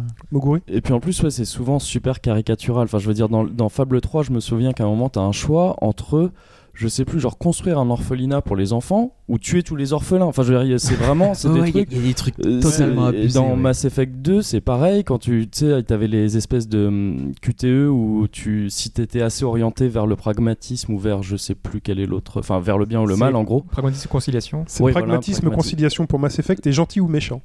C'est ça. C'est plus enfantin. Et donc, t'avais des QTE où tu, tu savais pas à l'avance ce que ton perso allait faire, mais si t'appuyais sur une gâchette bleue, bah, il faisait un truc gentil, une gâchette rouge, il faisait un truc Oui, ça, méchant. t'a- t'avais la notion bleue et rouge. Ouais, c'est ça. Direct, Et mais voyais, donc quoi. tu savais pas avant, mais pour la, la même action, euh, gâchette rouge, il lui mettait une balle directe, bleu, il se mettait à le sucer. Enfin, je veux dire, c'était des trucs, c'était, euh, enfin, c'était tellement. Et Fable, c'est pareil. Fable, si t'avais le malheur d'être trop gentil, tu te pointais en ville, t'avais tous les connards de mioche qui Exact. venaient, tu te trimballais avec une nuée de gamins et même de, enfin, de gens, de femmes, d'hommes, de de ce que quoi. tu voulais. Tu pouvais même pas être tranquille. Donc moi, du coup, je faisais exprès d'être méchant pour qu'ils me foutent la paix, en fait. Je leur faisais peur, j'en tuais un, enfin, un Et en truc, plus, euh, en plus, il te parle. il fait- En plus, quand t'es ça, ils niveau parlaient truc, tous en même le, temps. Le roi, enfin, Reine, Ouais. moi, jouais une meuf, ah, la reine est dans la les, ville. les gamins avec derrière, gros quoi. accents britanniques, ils faisaient oi, oi, oi, comme ça, mais ça, vos gueules, c'est bon. euh, j'en The Witcher un ou 2. deux. Non manichéen. Oui, alors c'est le seul, on va Ouais. dire, qui a un petit peu cassé cette, euh, cette dynamique de jeu, euh, soit blanc, soit noir. Là, on avait du gris. euh, on, a, on a plusieurs fois des, choix, mais on, se rend compte que finalement, tous les personnages ont leur, euh, euh, font pas leur. leur ne prennent pas des décisions simplement voilà parce qu'ils sont méchants ils le font parce que derrière y a une- ils ont une vraie conviction et donc et toutes leurs actions tous leurs actes font que derrière c'est pas noir ou blanc, c'est vraiment du gris. Et donc tous nos choix, et nos choix vont être euh, très impactants sur le jeu, puisque tout le second acte va, on choisit soit à un moment euh, une- personne ou une autre, et on va voir deux parties totalement distinctes, deux parties de l'aventure qui ne sont pas du tout les mêmes. Donc on va pouvoir vivre deux choses totalement différentes. Donc il faut recommencer le jeu si on veut voir la- l'autre partie. Du coup, c'est vraiment pour le coup quelque chose de qu'on n'a pas vu souvent dans les autres euh, RPG et qui était vraiment bienvenu. Dans Chrono Cross, t'avais un peu ça. Mais c'était pas forcément euh, lié aux choix moraux, quoi. Oui, voilà. ouais, ouais. Quoique, quoique, il y avait un choix moral. Est-ce que je le spoil ou pas? Est-ce que Non. vous voyez Non, non, je veux ne le spoil pas. Non, Parce que j'ai toujours pas fait Chrono Cross, mais Euh, je Moguri, tu désespère vois de pas. quel, euh, quand tu dois laisser. Bah, leur dis pas peut-être. Je leur dis pas. hein Non, non. Ouais, ben voilà, c'est le seul choix moral du jeu. Enfin, je vois pas, euh, on en parlera après, parce que je vois pas exactement de quoi tu parles. Euh, Alpha Proto- Protocol. Ouais, euh, bon, pas, pas fait, mais euh, j'avais bien envie de le faire à l'époque, je désespère pas. C'était un, RPG, mais où un RPG d'espionnage en fait. C'était un petit peu euh, James Bond qui rencontre le RPG occidental. Euh, un jeu assez incompris par la presse, je crois, à sa sortie. Il s'était pas mal fait tailler. Ouais. Alors Ouais, ouais, que. Mais derrière, enfin voilà, on a, on a cette notion de choix, sauf que le choix est beaucoup plus instantané. On te met devant en fait un choix et tu as un temps limité pour le pour le prendre. Je crois que c'était comme ça dans The Walking Dead. C'est exactement comme Mm. ça dans The Walking Dead. Voilà, donc du coup c'est beaucoup plus difficile. Il faut vraiment prendre une décision rapidement et ça te ça te limite un peu plus. Et t'avais vraiment des, enfin, des trucs, euh, si tu choisissais de. Genre, on t'envoyait récupérer un truc. Si jamais tu si jamais avais le malheur de, de buter ou même de contrarier un personnage en cours de route, c'était peut-être quelqu'un euh, qui t'aurait aidé plus tard et du coup il allait pas être là, ça te compliquait vachement la tâche. Tes choix avaient vraiment de. avaient un impact. C'était. euh, il était plutôt bien pour ça. En gros, faut tuer personne, quoi. Parce que euh, Pas forcément. Enfin, il y avait, y avait plusieurs chemins possibles. C'est un peu comme dans GTA 4, on, à chaque fois on propose de tuer ou de laisser en vie. Mais disons que là, on te faisait vraiment assumer les conséquences de tes actes, quoi. C'est- En fait, c'est ça aussi, c'est que quand même dans les RPG, alors là, dans les occidentaux, mais aussi dans les japonais, c'est que quand on te laisse des choix, il y en a pas beaucoup dont les, les choix étaient vraiment euh, importants, on va dire. Des fois, c'était juste, euh, bah voilà, pour éviter que les gamins te courent après euh, dans les dans les villes. Les, les jeux avec des choix vraiment impactants sur cette génération-là, il y en a pas eu tant que ça à bien y réfléchir, quoi. C'est vrai que The Witcher 2, c'est quand même un des meilleurs exemples, je pense. Donc dans les classiques, tu nous as mis Dragon Age, Hobbs. Le premier, bah, le classique, c'est dans, c'est, c'est dans la forme. hein, C'est pas. Oui, euh, c'est pas... Ça c'est ton jeu un peu. Non, c'est pas mon jeu justement. Je l'ai pas fait. Euh, je. C'est pas toi qui nous tanne tout le temps avec Dragon Age euh Absolument pas. Ah, c'est qui alors? C'est, personne. C'est personne. C'est ton esprit qui divague. Bon, excuse-moi. Non, non, mais si, je crois qu'on a quelqu'un sur. C'est pas JS qui est super fan de Dragon Age. Non plus, non. Je, Non, crois que tant vas pis, le- on je va- je crois on va que arrêter c'est de non, chercher. non, non, je crois que c'est Spike. Euh, Hmm. Non plus. Bon alors qu'est-ce qu'on a à dire sur Dragon Age? On va, On va on faire va tout le le monde, qui est. Hein? Hmm Qu'est-ce qu'on a à dire sur Dragon Age alors? Que il faut pas jouer au second. Euh, je sais pas, Mogori, tu l'as fait, non Ou pas? Non, non, mais en fait, j'avais beaucoup d'espoir euh, dans, ce jeu, dans le premier, hein, à l'époque où il est sorti, parce qu'on nous vendait ça comme une sorte de résurrection des Baldur's, Gate. Ouais. Ouais. Euh, ouais, bon, je l'ai lancé sur console. Voilà. Je- je suis pas resté très longtemps dessus. Sur PC, apparemment, il était plus sympa. Il se trouve que ça va passionner tout le monde, mais mon petit frère l'a fait sur PC. Et euh, donc, je suivais sa partie de loin. Il a l'air de s'être bien amusé, tout ça. Mais euh, moi, je pouvais pas m'empêcher d'avoir cette posture de, de vieux connard qui disait Ouais, c'était mieux dans Baldur's Gate. Voilà. C'est toujours le Je risque. c'est ça. hein. Ouais. Et, et alors, par contre, il y a un truc qui est très bizarre avec Dragon Age, c'est que le 2 euh, avait été pris par plein de développeurs euh, japonais pour se dire Ah, c'est ce genre de truc qu'il faudrait qu'on fasse dans nos jeux. Alors que c'est quand même une bouse Ouais, de jeu. je quoi. crois que ton collègue Médoc lui voue une haine absolument Ouais, viscérale. mais qui est, qui est justifié, Ouais, hein, je oui, pense. euh. Mais et pour moi, ça, ça, ça, ça, ça, ça s'étendait même à, à Mass Effect. Ils ont pris un virage à un moment, vu que c'est euh, les deux sont de chez EA. Euh, où Mass Effect aussi était devenu beaucoup plus action, tout ça, où tu perdais, euh, des- tu perdais tout ce qui faisait euh, le plaisir de ce genre de jeu. Là, le virage est encore plus important. Là, avec oui, c'était encore plus important avec Dragon Age. Apparemment, ils veulent changer les choses avec le 3. Oui, euh, on, revenir un peu aux espère. origines, mais. Moi, j'avoue que, ouais, sans plus. Passons au MMO. Catégorie euh, Ah, Queen, c'était- j'ai envie de c'est- dire. Ah oui, c'était c'était la génération du MMO. Mm. Donc on a WoW, World of Warcraft, voilà, j'ai dit mal, c'est raté, et Guild Wars. On en a plus Et d'autres, hein. hein. Après, il y en a d'autres, hein, il y a on des Star eu Wars, On a a eu Ion, on a eu Star Wars. Ouais, Ion, voilà. c'est du KR. euh, Ouais, mais c'était du World of Warcraft coréen. Et on a eu. plus beau, mais- Et ça, c'est. c'est- Alors, il est pas sorti sur console. Non, j'allais parler de Tabula Rasa, mais il est pas sorti sur console. Non, par contre, Il y en a pas beaucoup qui sont l'Intermarché. Il y en a pas beaucoup qui sont sortis sur console. Il y a eu FF11, FF14. Ça me fait penser qu'on n'a pas parlé d'FF11 tout à l'heure dans les MMO Jap, mais euh, c'est quand même un jeu qui date Bah, de la il est- il PS2 était- et qui est toujours là. C'était, Euh, Ils oui. font encore des mises à jour. est sur PC, ouais. Mais il y a une offre de, un peu de migration Et il est vers pas le sorti 14 sur en fait. 360. Si, si, il est FF11, sorti sur ouais, 360. il me Ah, si, semblait. Ouais. Et euh, Grégoire Hello, euh, qui a toujours sa partie depuis plus de 10 ans, en Mm. parle de temps en temps sur Twitter et c'est marrant quoi. Ah, mais le jeu est encore alimenté. euh, Il y a eu un, un, un, un add-on récemment, là encore. Bah, vu le fiasco FF14, Ouais. euh, ouais, les, les mecs sont restés sur le Mm. 11, hein, les, les gros fans de FF. C'est toujours à abonnement sur le 11 Ouais, il est, il est toujours payant et, euh, et c'est presque surprenant de voir encore des gens dessus, euh, le truc toujours alimenté, alors quoi, il est resté payant. D'accord. plus- Et le qui est plus 14, il sera à abonnement Ouais, Ouais, aussi. il y a de ouais. 30 chances. Mm, mm. D'accord. C'est ce... C'est sûr. c'est autour de combien l'abonnement Juste pour savoir? Une dizaine d'euros, Ouais, 10 Ouais, 15 c'est euros. ça, c'est- ouais. Je crois Ça, que le- la première itération du 14 était tellement pourri qu'ils avaient viré l'abonnement à un moment. Je crois Pendant pouvaient quelques temps, ouais. gratuitement. Ouais, à la base, ils avaient dit euh, il sera gratuit tant qu'on n'aura pas sorti cette fameuse mise à jour. Ils, avaient pas- ils parlaient pas encore de Realm Reborn à l'époque. Et finalement, non, ça a duré qu'un an, un truc comme ça. Je sais plus. Parce que je moins crois que ça. hein. Ouais, parce qu'il Ouais. est pas resté gratuit en fait. Hein, ouais. C'est déjà pas mal, hein, un, an, un an de gratuité peut-être sur un en fait, hein, je sais plus, Ouais. mais ouais. Mais bon. moi, je sais que j'avais joué avec un, le mois gratuit que t'as en achetant le jeu, Ah. et puis après, Hop. au revoir. Euh, parlons euh, des composantes RPG qui apparaissent finalement dans d'autres jeux qui ne sont pas des RPG à la base. bon. On en a parlé la semaine C'est dernière. ça, euh, ça, ça Division. la semaine dernière, et The à Division propos était en de Borderlands aussi. euh.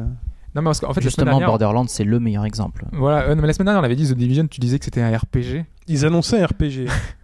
Euh, je sais pas trop ce qu'on peut y voir de RPG. Le truc, c'est que tous les jeux maintenant euh, bah, prennent un Et peu des beaucoup, de jeux- de RPG. beaucoup de genres se sont appropriés des codes du RPG avec les arbres de compétences. Je sais même pas si t'as pas ça dans les Call of Duty maintenant, enfin sur le côté multijoueur. Ouais, c'est Bah, regarde dans ton, dans Tomb Raider, t'as ça quoi. Tomb Raider, Ouais, ouais, t'as des arbres de compétences. Vraiment le. Même dans des jeux de foot, si on va par là, enfin, ils ont repris le. FIFA, t'as- ça. hein. Mais après, voilà, faut se poser la question est-ce que le simple fait de gagner des points d'expérience, ça fait un RPG Non, Non, donc ouais, c'est un système qui est tout à fait euh, basique et c'est normal de le voir arriver partout. Non, mais par exemple, dans un Rage, on va encore plus loin. Enfin, on a des, des systèmes de quêtes. euh, Ouais. On va voir des PNJ, on va accepter des quêtes, on va aller à un endroit, à un autre. Finalement, on est totalement dans un RPG, sauf qu'on est vu à la, à la première personne. C'est vrai. Bah, mais, mais dans après, ces cas-là, ouais, Raid 3 aussi alors. Un Ouais, petit peu, ouais, En, en en chose, FPS, pour moi, le plus marquant, c'est enfin, c'est Borderlands. Ouais, mais Border- alors, Borderlands, c'est. euh, C'est un slash c'est ça, c'est Diablo avec des, c'est Diablo with guns quoi. Oui, c'est ça. euh, ouais. tu lootes, t'as des missions et c'est génial hein, Borderlands. En plus, c'est très drôle, c'est très dynamique et ça, c'est à piquer pas mal de composantes euh, propres au RPG. C'est C'est pour ça qu'à l'avenir, ça va être dur de.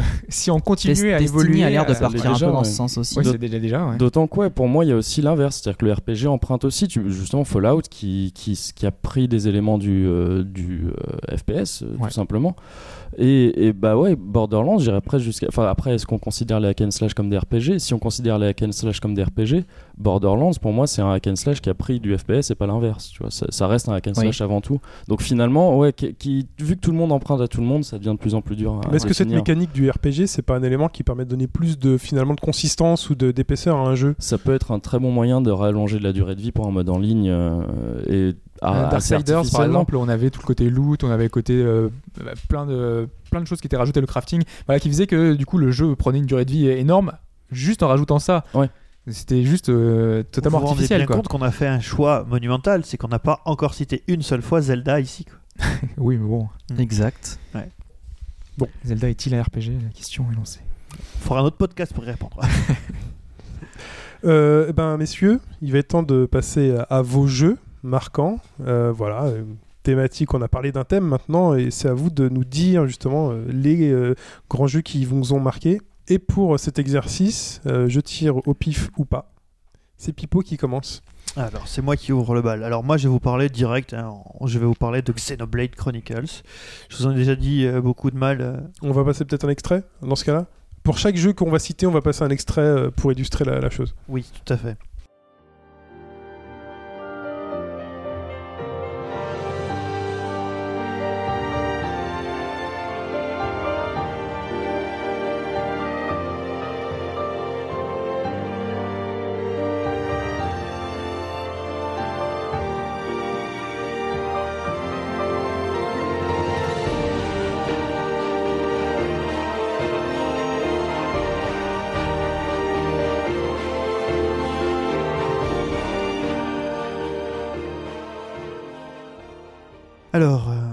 Xenoblade Chronicles, euh, qui en plus d'être le meilleur RPG de cette génération, enfin, euh, je, je, je- sais pas si tout le monde est d'accord avec moi là-dessus, mais sur cette génération, on fait difficilement plus RPG que euh, Xenoblade Chronicles, se paye en plus de luxe d'être juste un extraordinaire RPG, tout court.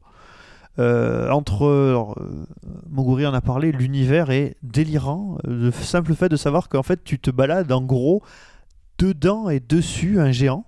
Donc euh, un géant euh, biologique, Bionis, puisque toi tu es un humain, et tu combats des méchantes machines, enfin méchantes, on, verra par la suite qu'elles sont moins méchantes que prévu, euh, qui s'appellent les mécons, et qui sont sur un robot, un autre robot géant qui s'appelle Méconis. Et euh, alors déjà la première chose euh, C'est formidable, le genre de truc qui me perd, moi, de- Ouais. dès le début du jeu, tu vois. Le genre, le, le truc, c'est les musiques. Les musiques de Xenoblade Chronicles sont euh, absolument incroyables. Et en fait, ce qui est fou, c'est que c'est un espèce de best-of de tous les types de musique que tu peux trouver dans les jeux vidéo. Euh, en gros, tu as des morceaux qui sortent tout droit, je le dis souvent, des, euh, des, euh, période euh, PC Engine Super CD-ROM-ROM, c'est-à-dire avec des gros riffs de guitare bien bourrins, et évidemment, ça va toujours au moment des boss battles. Euh, à côté de ça, en fait, un système de jeu qui est extrêmement souple. Euh, ce qui fait que voilà les quêtes, une fois que tu as résolu une quête, t'as pas besoin de retourner voir le mec qui t'a fait la quête. Des fois, en fait, tu gagnes de l'expérience juste en découvrant des nouveaux endroits sur la carte. Donc ça te pousse à aller voir ces cartes qui sont gigantesques. Tu te dis que si ça avait été géré sur une console qui en avait un peu dans le bid et plus que la Wii, bah t'aurais pu voir des choses absolument magnifiques. Euh, moi, je prenais du plaisir juste à me balader parfois juste à se balader. Euh, après, tu retrouves une composante qui est très old school, c'est qu'en fait, dans les niveaux où tu es, si tu vas par exemple trop à l'ouest ou trop à l'est, tu te retrouves dans des endroits où tu n'as pas le niveau pour aller. Et tu as des ennemis, parce qu'en fait, dans ce jeu, tu as beaucoup de- d'ennemis euh, uniques qui peuvent t'éclater en un coup. Et euh, donc, tu as aussi une composante chasse hyper importante dans le jeu. Euh, et puis, après, il y a quelque chose donc euh, que, fait, que finalement, peu de gens ont cité sur le jeu en disant juste que c'était un maxi best-of c'est que je trouve que l'histoire est euh, incroyable. Alors le problème, c'est que pour comprendre, bien comprendre la, la teneur de l'histoire, euh, il faudrait raconter la fin. Ben, ne, la raconte Non. pas. Voilà. Donc je On y joue euh, où Donc sur Wii Sur uniquement Wii. Sur Wii Ou uniquement sur Wii U, vu que, Vu que ça marche aussi. Voilà. et que vous pouvez jouer au pad classique. euh, et pas une, et pas besoin d'y jouer euh, au Wiimote et Nunchuk. Et, on- et aussi, on peut surtout brancher la Wii U en HDMI. Ce qui change beaucoup euh, par rapport à la Wii, que tu étais obligé de brancher en U et c'était Oui. dégueulasse. Avec les, l'écran, ouais, ouais, des euh, vieilles. Et là, ça fait une petite différence, ça se voit ou pas? Sur euh, Xenoblade, ça se voit, je Ouais. trouve. Ouais, ouais. Le mieux étant d'y jouer sur émulateur. Aussi. Par exemple. Mais euh, si vous avez acheté la version originale. Évidemment, évidemment. Voilà. Euh, en fait, c'est vraiment, hein, j'en parlais tout à l'heure, euh, le, créateur de la série, qui était aussi donc le, créateur de la série des Xeno, hein, à partir de Xenogears, puis les Xenosaga, a vraiment été au bout du monde, de, de- son monde intérieur et de, de tout ce qu'il veut faire, et euh, donc de- d'avoir réussi à lier euh, l'idée donc euh, des divinités, euh, de l'humanité, de la co-machination, on va dire les humains, les machines, comment les deux peuvent aller ensemble. Et puis surtout d'en avoir fait un jeu social parce qu'il y a un sociogramme dans le jeu où en fait euh, tu gagnes beaucoup de choses en fait à être pote donc déjà avec les gens avec qui tu joues et aussi tous les gens auxquels tu peux parler quoi fait que euh, on a un jeu qui est à la fois euh, maxi best of de tout ce qui se faisait dans les générations précédentes et qui est le seul à proposer je trouve des vraies nouveautés Ça fait un côté MMO quand même, enfin, c'est ce qu'on disait avec FF12. euh, Ouais. pour les combats bien sûr ouais, Ouais. pour les combats Oui, c'est ce truc un peu MMO hors ligne que beaucoup de jeux Japon ont repris aussi. Enfin, une recette que beaucoup de jeux Japon ont repris. alors euh, ensuite dans tout à fait le, le même genre mais avec on va passer un petit extrait sonore avant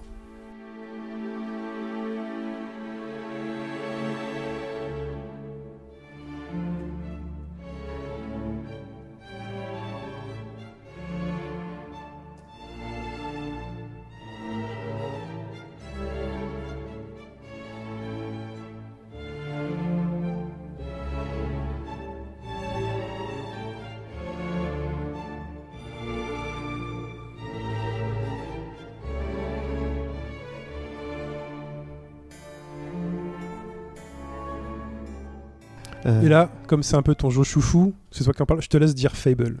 Alors, Fable 2 sur euh, Xbox euh, 360. Euh, voilà, je crois que c'est le. Finalement, je crois que j'y ai joué plus que Xenoblade Chronicle sur cette, euh, sur cette génération. Euh, c'est crois que possible C'est balèze. ouais, je, je dis pas de, je vous dis pas de conneries, mais il faudrait que je check. Je pense que ma partie culmine actuellement à 330 heures. Voilà, Euh, parce que euh, en fait, c'est un jeu qui en fait ne te pousse pas à faire du roleplay dans la mesure où, comme on disait, euh, tu es soit tout blanc, soit tout noir.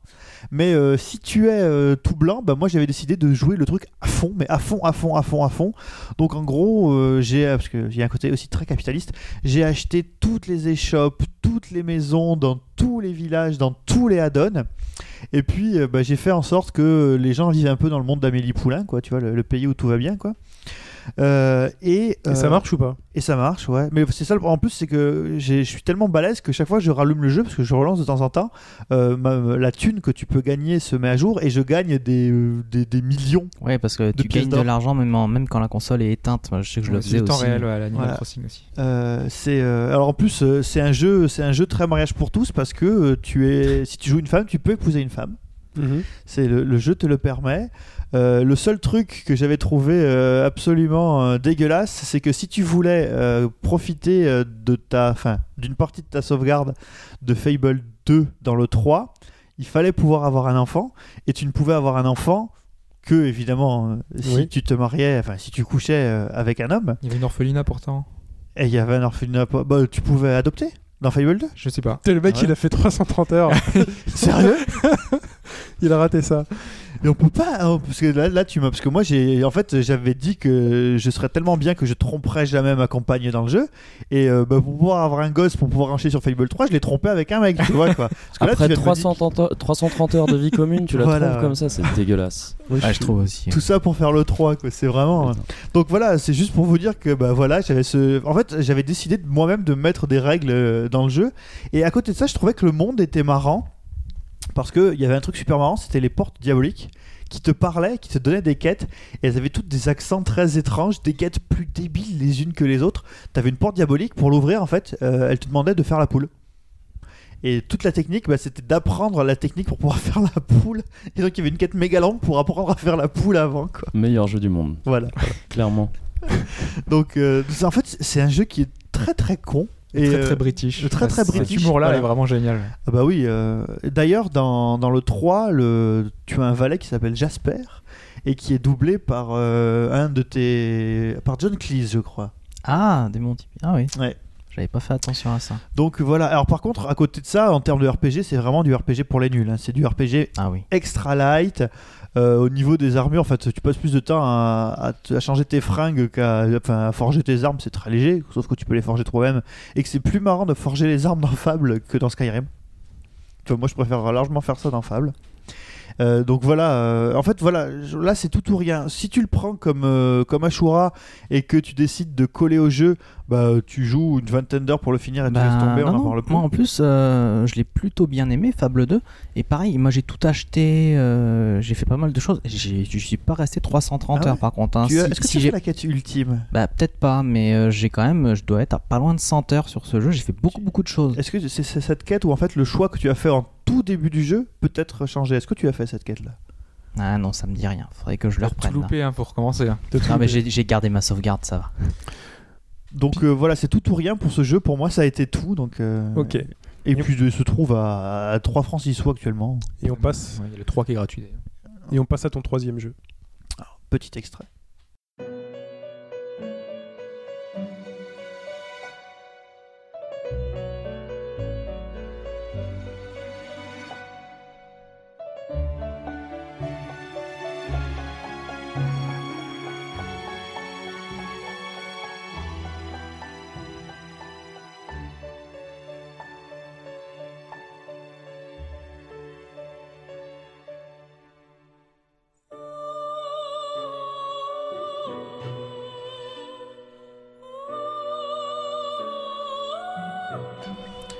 Alors j'en avais pas parlé au moment où on avait fait le test parce qu'à ce moment-là je ne l'avais pas encore fait. Rattrape-toi. Et euh, bah, c'est euh, Persona 4 euh, Golden.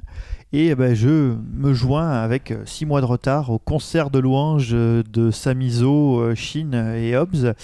Euh, pourquoi ce jeu? Parce que euh, bah, sur la génération actuelle des consoles, c'est un de ceux qui pousse le roleplay. Donc vraiment le, le fait de faire des choix à fond les ballons. Parce que euh, contrairement aux fables où par exemple tu peux tout faire, peux décider de tout acheter ou de tout tuer ou voilà, tu peux c'est tout ou rien quoi, ou de ressusciter ton chien ou ta femme. T'as le choix de ressusciter ton chien ou ta femme euh, à la fin de Fable, il faut le savoir. C'est pour ça que ce jeu fort. Je crois que j'ai ressuscité mon chien. Euh, ben là, en fait, euh, tes choix euh, impactent, ton personnage, mais impactent ton personnage aussi dans la partie combat, quoi. Donc ce que tu fais dans la vie, donc euh, bien répondre aux questions que te pose euh, un prof, a un effet euh, quand tu vas aller dans les donjons qui sont dans les, esprits de, gens qui vont devenir tes camarades la plupart du temps. Et surtout, ben, tu peux pas tout choisir. Voilà, là c'est vraiment, tu peux pas dire je vais être à fond magie, à fond attaque, à fond intelligence. Tu peux pas, c'est pas possible. Tu as un emploi du temps parce que tu es un lycéen et tu dois faire des choix. Donc en fait, il faut. Alors ça peut être vachement frustrant. Je pense que pour les, les fans de grobilisme, euh, les personas, c'est pas du tout, c'est pas du tout la, la truc qui va bien quoi, parce que tu peux pas tout faire à moins de faire des New Game Plus enchaînés. Euh, Si tu peux, mais il faut suivre un guide spécial avec vraiment tout euh, optimisé euh, jour par jour. euh. Eh, mais dans ces, ouais, mais et dans ces cas-là, bah, tu tues toute la partie roleplay parce que euh, tu te dis pas, euh, voilà, moi par exemple j'ai décidé d'être. T'as des guides sans spoiler. Ouais, moi j'avais décidé d'être euh, à la fois Tu es euh, bien renseigné, c'est comme ça. musicien, musicien et joueur de foot, euh, sans re- parce que t'as pas t'avais pas forcément les dates au début. Putain, tu peux pas faire foot et basket, quoi. Non, c'est ça, tu le peux coup. pas. Ouais. Donc moi c'était musicien et joueur de foot. Et euh, bah, par exemple, en fait, il y avait un jour où les deux s'overlappaient. Et euh, bah moi, il a fallu faire un choix et j'ai préféré euh, tout miser sur le sur le foot parce que euh, c'était l'arcane de la force qui me servait plus que euh, l'arcane, euh, je sais plus quel arcane c'était pour le théâtre, qui me servait plus pour euh, pour ce dont j'avais besoin dans ma partie à ce moment-là quoi. Et euh, en plus de ça, le scénario est, euh, est, très- est vachement profond. Voilà, ils en avaient déjà parlé. hein. Le scénario est profond, qui pose des, des problèmes, euh, des problèmes de société. Je parlais de mariage pour tous pour euh, Fable, pour, Fable, pour Fable 2. Bah, on peut encore parler du mariage pour tous dans dans euh, ah, Persona. dans Persona. Et puis euh, Arrête d'en parler, on va avoir des manifs en bas de la fenêtre si ça continue. et- Ouais, c'est vrai, il y a des gens qui vont nous balancer des trucs. Et euh, à côté, et voilà, et par exemple à côté de ça, enfin voilà, là, on voit les, les côtés vraiment de nos a- les adolescents d'habitude dans les RPG, c'est des gens très niais, pas très intéressants. Et là, vous voyez vraiment le côté dark de tous les personnages et vous acceptez le côté dark de ces personnages. Hobbs. Et, et pour ceux qui ont aimé le, le 4, euh, je vous conseille vivement de- d'essayer les, les précédents qui sont euh, tout aussi bons, voire meilleurs dans le, dans le scénario. dans, euh, il y a vraiment un truc derrière qui est, qui est assez énorme. Quoi.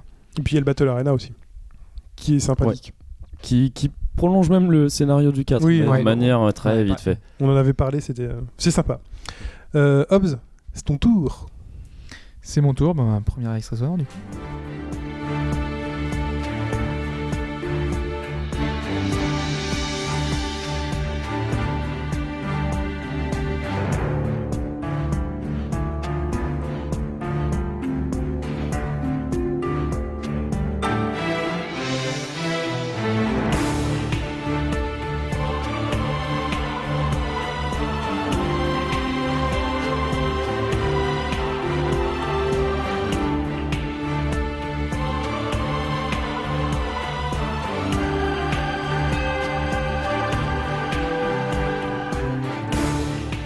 C'était l'extrait sonore de quoi, Hobbs de The Last Remnant, dont on a parlé tout à l'heure. Euh, donc là, je vais revenir sur le jeu, qui est, à mon sens, l'un des plus incompris de cette génération. Voilà, donc je vais tenter de vous expliquer pourquoi. C'est pour ça que je vais aller vite. Euh, je vais vous donner beaucoup, beaucoup d'informations, dans le but vraiment de vous donner envie, si possible. Donc déjà à l'époque, beaucoup ont résumé l'histoire à un « il faut sauver la princesse Euh, C'est quand même un peu plus complexe que ça. Euh, la sœur du héros soit enlevée, on part la retrouver. Donc ça c'est le déclencheur, c'est le prétexte. Ensuite, on est balancé dans un univers assez inédit, très travaillé, euh, avec des races qu'on n'a pas vues ailleurs. Je pense notamment à la race chat. D'habitude, dans les RPG, on a des personnages chats mignons, kawaii. Sauf que là, ils ont un look super stylisé, ils sont un peu humanisés. Ils ont euh, quatre bras, donc ils peuvent porter quatre armes. C'est la méga classe. Donc euh, rien que pour ça, tu vois, il y a un petit côté euh, stylé. et donc, dans ce monde peuplé de races assez originales, il y a des objets qui sont appelés des rémanences, d'où tout le titre du jeu. Ces rémanences, c'est la source de la, magie. Donc, chaque rémanence ne répond qu'à un seul individu. C'est un peu la particularité des rémanences. Du coup, bah, ceux qui peuvent contrôler les rémanences ont du pouvoir, forcément, et ils l'utilisent pour contrôler des villes entières. Ces rémanences, certaines n'ont pas de propriétaire, et c'est ces rémanences-là qui font apparaître les monstres. Euh, donc les monstres du jeu qu'on verra un peu partout. Donc le but bah, du jeu, ça va être ben, de un peu, c'est la, la lutte pour le, le- le contrôle de ces rémanences, puisque les rémanences, au fond, c'est le pouvoir dans le jeu. C'est tout un peu une, histoire qui est, liée autour de ça, de, gens qui vont vouloir euh, les récupérer pour eux, pour leur compte. L'histoire du jeu va tourner autour de ça. On est dans un JRPG, on a notre héros, il y a une trame de fond, on visite des villes, on traverse plein d'environnements différents, on va rencontrer plein de monstres qu'il est possible d'éviter sur la carte, un peu comme Blue Dragon. Euh, pas de combat, aléatoire, c'est pas un truc qu'on voyait souvent, donc c'est plutôt chouette. Euh, et c'était assez rare. Euh, il va falloir battre les ennemis dans un système de combat qui est la grande force du jeu, vraiment, c'est ce, sur quoi je vais insister. Une fois qu'on est sur la carte de combat, on a plusieurs groupes d'unités. Donc ces groupes, ces unions sont formés de soldats lambda qu'on a recrutés sous la bannière d'un leader, d'un héros. Donc chaque groupe, il faut forcément un héros dans un groupe. Et ces héros, ce sont des personnages qu'on va recruter, au fur et à mesure de l'aventure via des quêtes principales ou secondaires. J'insiste sur secondaire parce que c'est comme un Suikoden. Euh, finalement, euh, on va s'amuser à recruter plusieurs dizaines de héros tout le long de l'aventure et on aura des choix de qui prendre ou pas avec nous quand on va devoir créer son équipe pour pouvoir gérer un petit peu ce côté tactique et c'est vraiment top de pouvoir personnaliser ses équipes on aura ça aura une énorme incidence sur les, sur les combats qui seront totalement différents suivant le personnage qu'on aura pris avec nous. Euh, donc je sais pas là si vous arrivez à suivre. Euh, en gros, on va former un ou plusieurs groupes euh, suivant les points forts et faibles des unités adverses. Euh, donc on peut faire soit par exemple un groupe tank avec euh, des unités qui auront beaucoup, du- beaucoup de vie, avec des héros qui auront peut-être plus de résistance, soit des groupes de soigneurs, soit des groupes de magiciens, soit des groupes mixtes. Ça va dépendre énormément des points forts, des points faibles des ennemis, suivant la tactique qu'on veut adopter. Car voilà, on est vraiment proche d'un tactica- tactical RPG, c'est ce que disait tout à l'heure Pipo. On, emprunte, il y, y a plein d'emprunts à ce côté-là. On a des affrontements qui peuvent durer presque une heure, donc euh, c'est vraiment énorme. Euh, on est dans la même configuration qu'à Fire Emblem, par exemple. hein, il va falloir faire gaffe à bien choisir les bons groupes dans, et dans le fond de l'action. Finalement, toutes les actions, faudra faire gaffe tout le temps, euh, parce que si on se loupe une fois, on recommence tout à zéro et on est un petit peu totalement dégoûté. On n'a pas nos, héros- qui meurent euh, à l'infini, enfin comme dans un Fire Emblem, mais on a quand même voilà, de devoir tout recommencer, c'est quand même extrêmement frustrant. Donc euh, quand on affronte un boss, on a en général de l'adrénaline euh, à la fond les ballons. Surtout que le jeu a une énorme part d'aléatoire.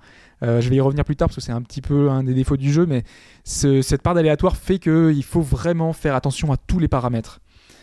Donc, dans les paramètres qui rentrent en, jeu, je vais essayer d'en donner quelques-uns. Euh, Il y a le moral, par exemple. Si l'ennemi est plus fort que vous, il va avoir un énorme ascendant psychologique. Il aura plus de chances de réussir ses attaques, ou l'inverse. Attaque ou magie, euh, on les sort un peu comme dans un jeu musical. C'est un peu la particularité. Euh, on a à l'écran euh, donc la touche sur laquelle on doit appuyer et on a un cercle concentrique qui va arriver sur la, sur la touche. Il faut appuyer au bon moment, un peu comme pas mal de titres musicaux qui sont qu'on a très souvent qui utilisent ce système-là. À côté de ça, on a quand on réussit euh, à faire ça, on a des, des bonus hein, évidemment. On Mhm. fait un coup parfait ou un coup raté. Euh, moi, ça me fait penser un petit peu à Crimson Shroud où on lance un, un dé pour pouvoir euh, rater ou pas. Ça, apporte une dimension stratégique en plus euh, à avoir d'aléatoire dans, dans le jeu finalement.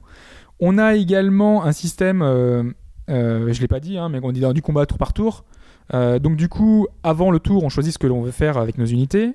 Euh, mais l'ennemi fait pareil. En fait, l'ennemi choisit en même temps que nous. Du coup, on peut avoir euh, un côté où euh, chacun a fait quelque chose qui fait que la situation va être entre guillemets bloquante. Certaines unités vont ne rien faire parce que on a fait des choix qui sont un peu étranges. Donc du coup, ça apporte une dimension stratégique supplémentaire. Au niveau des combats, hyper dynamique, c'est super rapide, ça s'enchaîne super bien. Cela dit, la version console est un peu moins rapide parce que parce que voilà, il y a tout un côté qui est un peu particulier. La version PC, parce qu'il y a un portage PC, a un système mode turbo qui accélère tous les combats. Donc euh, d'ailleurs, si vous voulez prendre le jeu, ce sera sur PC euh, obligatoire. C'est il n'y a même pas, même pas question euh, de, de- choisir autre chose.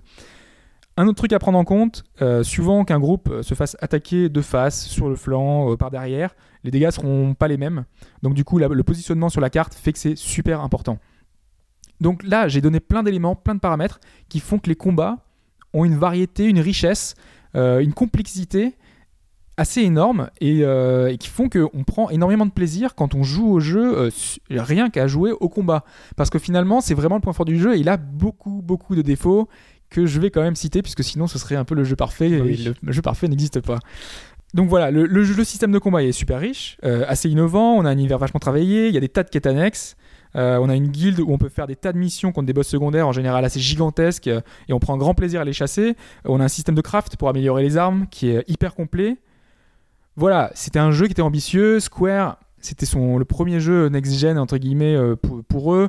Donc euh, ils avaient expliqué c'était un jeu également pour le marché occidental. Donc derrière euh, ils ont fait une sortie mondiale. Ils avaient énormément mis en avant le jeu avec avec tout l'aspect graphique, avec plein de choses. Ils voulaient en faire une, une saga. Ils voulaient décliner le jeu dans plusieurs médias différents. Voilà, si vous vous souvenez, ils étaient super confiants et ils avaient mis le, paquet niveau com, niveau tout. Malheureusement, si tout ce que je vous ai dit avant est vrai, le, jeu est pas si plaisant pour plein, de petites choses, euh, notamment bah, euh, dans les choses qui bloquent un peu le joueur. Graphiquement, le jeu était déjà assez moyen. Euh, les villes sont toutes petites et divisées en quartiers, donc quand on veut bouger d'un quartier, il faut aller switcher d'un truc à l'autre. Entre chaque quartier, il y a un temps de chargement. Le temps de chargement, il y en a partout, tout le temps. C'était assez laborieux. Les niveaux sont en général assez couloirs. Peut-être pas jusqu'à la FF13, mais on est dans le même ordre d'idées, dans des trucs, des zones un peu restreintes. Et voilà, c'est pas franchement génial. Les moments pour faire progresser l'histoire, on a Alors, moi, je, résume ça à un poteau qui parle à un poteau. euh, voilà, les personnages, ils sont, ils sont droits comme des i et ils parlent entre eux et il se passe rien. euh, c'est très très mal fait. C'est un peu dommage. C'est un peu ce qu'on disait tout à l'heure avec les RPG euh, de la précédente génération. Ils n'ont pas fait d'effort de ce côté-là. Ils ont voulu tout nous montrer et ça, ça marche pas. Voilà, donc ça, ça gêne pas mal. Et par-dessus tout, le point le plus bloquant pour beaucoup de monde, c'est le fait qu'il n'est, enfin, qui va découler de tout ça, c'est le fait qu'il n'y ait pas de tutoriel, entre guillemets. Euh, le jeu est hyper exi- exigeant. Euh, là, dans tout ce que j'ai décrit du système de combat, j'ai pas décrit un dixième du système de, combat. Il y a encore plein, plein, plein, plein de choses à découvrir. Et tout ça fait qu'il est extrêmement complexe. Et vu que, voilà, si on fait euh, des mauvais choix, si on monte mal son perso, il y a un moment, la difficulté est tellement mal dosée que forcément, on va être bloqué. Du coup, si on n'a pas eu de guide, si on n'a pas eu d'informations, parce que le jeu il y a, très peu de choses dans le jeu qui t'expliquent euh, finalement comment faire, comment avancer, et ben voilà, t'a- t'arrives à un moment où le jeu est tellement mal fait entre guillemets que tu vas être bloqué. Euh, bah, notamment parce que les ennemis s'adaptent à notre niveau. Euh, à chaque fois qu'on va en tuer un, on aura un compteur qu'on va appeler le BR, c'est appelé comme ça dans le jeu, qui va être augmenté. Plus on va tuer d'ennemis, plus le compteur va être augmenté, et plus les monstres seront forts. Sauf que en parallèle de ça, lorsqu'on tue un monstre, on augmente nos stats. Euh, du coup, euh, ces stats, plus le monstre est fort, plus on va avoir un bonus de stats importante. Donc je sais pas si vous voyez où je veux en venir en fait, si vous avez bien compris. Pas trop. Euh, donc en fait, si on passe notre temps à tuer des ennemis, euh, enfin surtout les plus faibles, Ne répète pas. hein. non, non, non, on- je répète pas du tout. En fait, si on passe notre temps à tuer des ennemis plus faibles, on va se retrouver avec un niveau de BR super élevé, mais on n'aura pas monté nos stats correctement, puisqu'on aura tué plein de monstres super faibles, et donc on monté nos stats, mais de quasiment rien. Alors que si on avait passé notre temps à battre des ennemis plus forts, et ben nos stats auraient augmenté énormément, et, le, et les ennemis euh, adverses auront, eux, monté beaucoup moins de niveau. Du coup, en fait, le jeu ne nous encourage pas à buter tout le monde. Là, on va vraiment euh, se battre que contre les, les, les ennemis intéressants, ceux qui vont nous donner beaucoup d'XP. Et c'est ça qui est intéressant, mais sauf qu'on le sait pas dès le début. Donc si on fait notre première partie, on le fait, allez, je veux découvrir le jeu, et ben il arrive un moment où tu arrives, moi c'est- comme ça ma première partie, je suis arrivé euh, à un boss euh, hyper puissant. Et bah, j'avais monté tellement mon BR que du coup bah, j'étais bloqué, euh, je, je pouvais, c'était impossible de battre. J'ai rec- recommencé 6 ou 7 fois le boss et impossible de le battre. Du Donc, coup, malgré bah, tous ces défauts, c'est ton petit jeu. euh, ben, en fait, le truc, c'est que pour moi, déjà, ça, c'est un, défaut, mais en même temps, euh, un peu comme Demon's Souls, où on a zéro explication. euh, moi, je me souviens que deux mois après la sortie du jeu, euh, sur les forums, bah, les joueurs du monde entier découvraient encore des choses. Et ça, c'est un truc qu'on a très très peu dans les, jeux d'aujourd'hui. C'est qu'une fois que le jeu est sorti, bah, on sait déjà tout. Alors que là, eh ben, on avait des secrets. le, jeu se, découvrait en même temps que les joueurs avançaient. Par exemple, il y avait euh, un, un système, donc on, peut faire des groupes, euh, des unions, et euh, certains joueurs se demandaient pourquoi est-ce qu'il y avait des unions qui étaient vertes, qui apparaissaient sur la carte en vert. Et personne ne savait pourquoi est-ce qu'elles apparaissaient en vert, alors que normalement c'est tout le temps en blanc. Il a fallu peut-être deux mois après la sortie pour comprendre qu'une fois qu'on avait les bonnes unités ensemble, il y avait une système de, de synchronisation entre les personnages qui faisait qu'on sortait une technique ultime. Et on avait découvert ça euh, donc très très tard après que le jeu soit sorti, et on a eu une, technique- ultime, puis une deuxième, puis une troisième, et on découvrait plein de nouvelles choses comme ça. Et c'était ça entre joueurs. Il y avait des gens qui découvraient, qui lançaient une vidéo, ils disaient regardez ce qu'on peut faire. C'est un truc qu'on n'avait jamais vu. Un peu euh, comme euh, ces derniers temps, il y a eu une, une vidéo il y a pas longtemps avec une quête, je crois que c'était en FF9, De FF7. Euh, FF7 Ouais. Non, dans le 9, il me semble. Il me semble que c'était dans le 9, ouais. C'est dans le 9, Je- oui. Ouais. 9 Ouais, une quête qui avait jamais été Dans les découverte. grottes. c'est- D'accord. Et c'est marrant parce que moi, ça me faisait penser à un truc que j'avais fait. Alors forcément, j'ai tort. Hein. Euh, Je pense pas que j'ai découvert un truc 10 ans avant tout le monde. Mais, non mais elle euh, avait je- été découverte, hein, c'est pas, c'est en Europe, on enfin en Occident on la connaissait pas, mais elle était dans le guide d'Ultimania japonais. Donc Ah il se ouais. peut très bien que tu l'aies faite. hein. Moi je connaissais des gens enfin, qui prétendent l'avoir fait à l'époque. euh, Ben, moi, je vais pas m'engager, mais ça m'évoquait un possible truc. que tu l'aies fait. en tout ouais. cas. Voilà, bah donc c'est le même, enfin c'est le même esprit, c'est des trucs euh, qu'on découvre euh, au fur et à mesure, tout le temps, qui sont nouveaux et qui sont qui font que ça rend l'aventure super excitante, frustrante aussi pour beaucoup de joueurs parce que voilà, on peut pas s'y lancer euh, sans suivre de guide, sans suivre les, conseils des voisins. Moi, je vous le recom- recommande, mais que si vous voulez vraiment, si vous vous pouvez faire l'effort d'aller chercher par vous-même des informations, d'aller voir ce que les gens proposent, d'aller en discuter avec d'autres. C'est un jeu qui est vachement fort de ce côté-là. Voilà, il y a plein de défauts qui ont été corrigés en grande partie par, euh, par la version PC, qui a beaucoup de moins de temps de chargement, qui a euh, le système euh, du- d'union avec un héros pour chaque. Là, ils en ont rajouté plus. Le système de craft qui est amélioré, les armes, pareil. Il y a plein plein de choses qui ont été améliorées sur la version PC, qui se trouvent pour trois fois rien.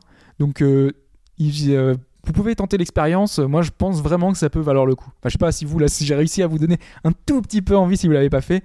Mais euh, voilà, il y a plein de choses qui sont super intéressantes. Moi, je répondrais pas, je suis pas trop RPG, mais. euh, Moguri, t'as dû le faire en Euh, Moi, je l'avais fait, ouais, ouais, j'ai adoré aussi euh, le truc. Tout ce que tu, quand tu parles de, de, de système de combat cryptique, c'est, c'est une constante chez euh, Kawazu, qui est, le, qui est le director sur ce jeu. Ouais. Il avait fait les sagas avant, Ouais. qui, pareil, à l'époque, ça. avait des trucs super cryptiques, on comprenait pas. Ça fait partie du délire. Mais effectivement, si t'as tes réflexes de RPG sur ce jeu-là, tu, tu te fais défoncer très vite parce que tu vas faire du, du level up en niquant plein d'ennemis, mais c'est l'inverse de ce qu'il faut faire. Il me semble, si je me souviens bien, que le level up parfait dans ce jeu, ça se résume à faire peut-être deux fois dans le jeu des grosses sessions sur des ennemis donnés. C'est ça, ouais. Donc ouais, c'est contre nature. Mais à côté de ça, il est excellent. Mais à mon sens, t'as pas dit le truc le plus important, Ah. c'est que le méchant, c'est un sosie de Patrick Sébastien. C'est Ah pas bah voilà, là j'ai envie d'y jouer. Voilà, non mais faut dire les vraies choses qui donnent envie aux gens parce que sinon, ouais non, le méchant, un petit côté Patrick Sébastien. Et ça, c'est. Oui, bon. Ton deuxième jeu là, on va aller plus vite. Hein. Oui. C'est euh, bah, The Witcher. On passe l'extrait sonore.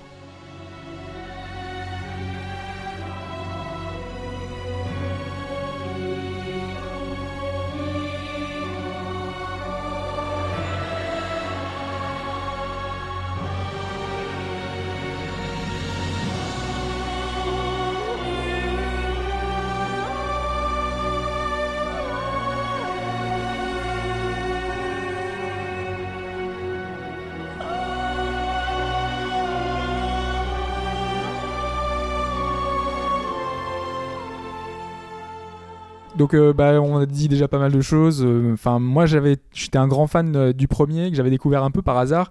J'avais vu la, la scène d'intro, enfin, quelques jours avant la sortie. Je connaissais pas du tout. Et euh, surtout que c'était un RPG polonais, donc euh, forcément ça parle pas beaucoup euh, quand on a quand on entend ça. Ouais, la scène d'intro était, fabuleuse.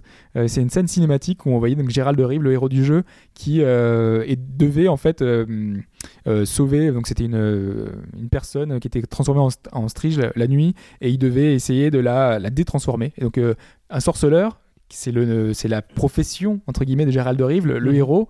Euh, son but, c'est de, euh, de connaître sur le bout des doigts toutes les créatures qui vivent dans ce monde, Euh, des créatures, un bestiaire qui n'existe dans aucun jeu. C'est un univers un petit peu particulier, inédit, qui est issu d'un, issu d'un bouquin.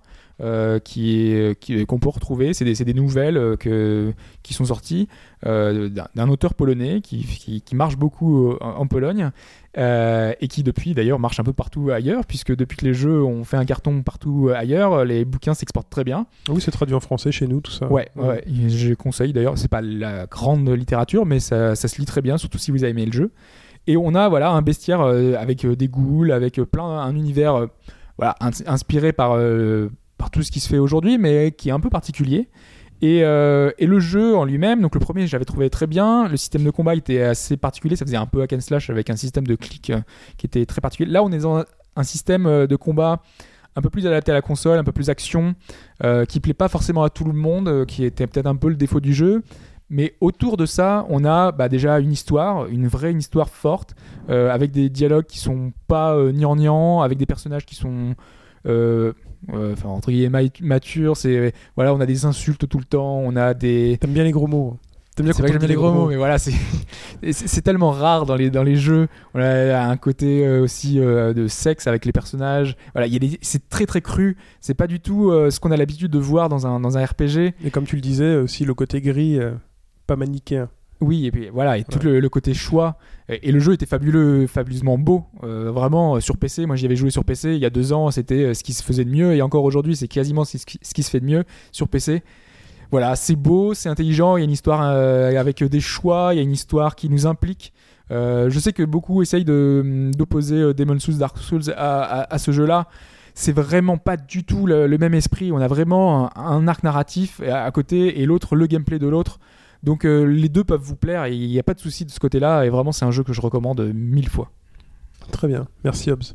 Chouchou, Oui. Ashura, c'est à toi. Et je crois bien qu'on commence. On fait dans l'ordre ta liste? Euh, oui, bah on va commencer par un jeu dont j'ai déjà parlé, mais j'ai encore à dire dessus, donc c'est pas grave. Allez, petit extrait.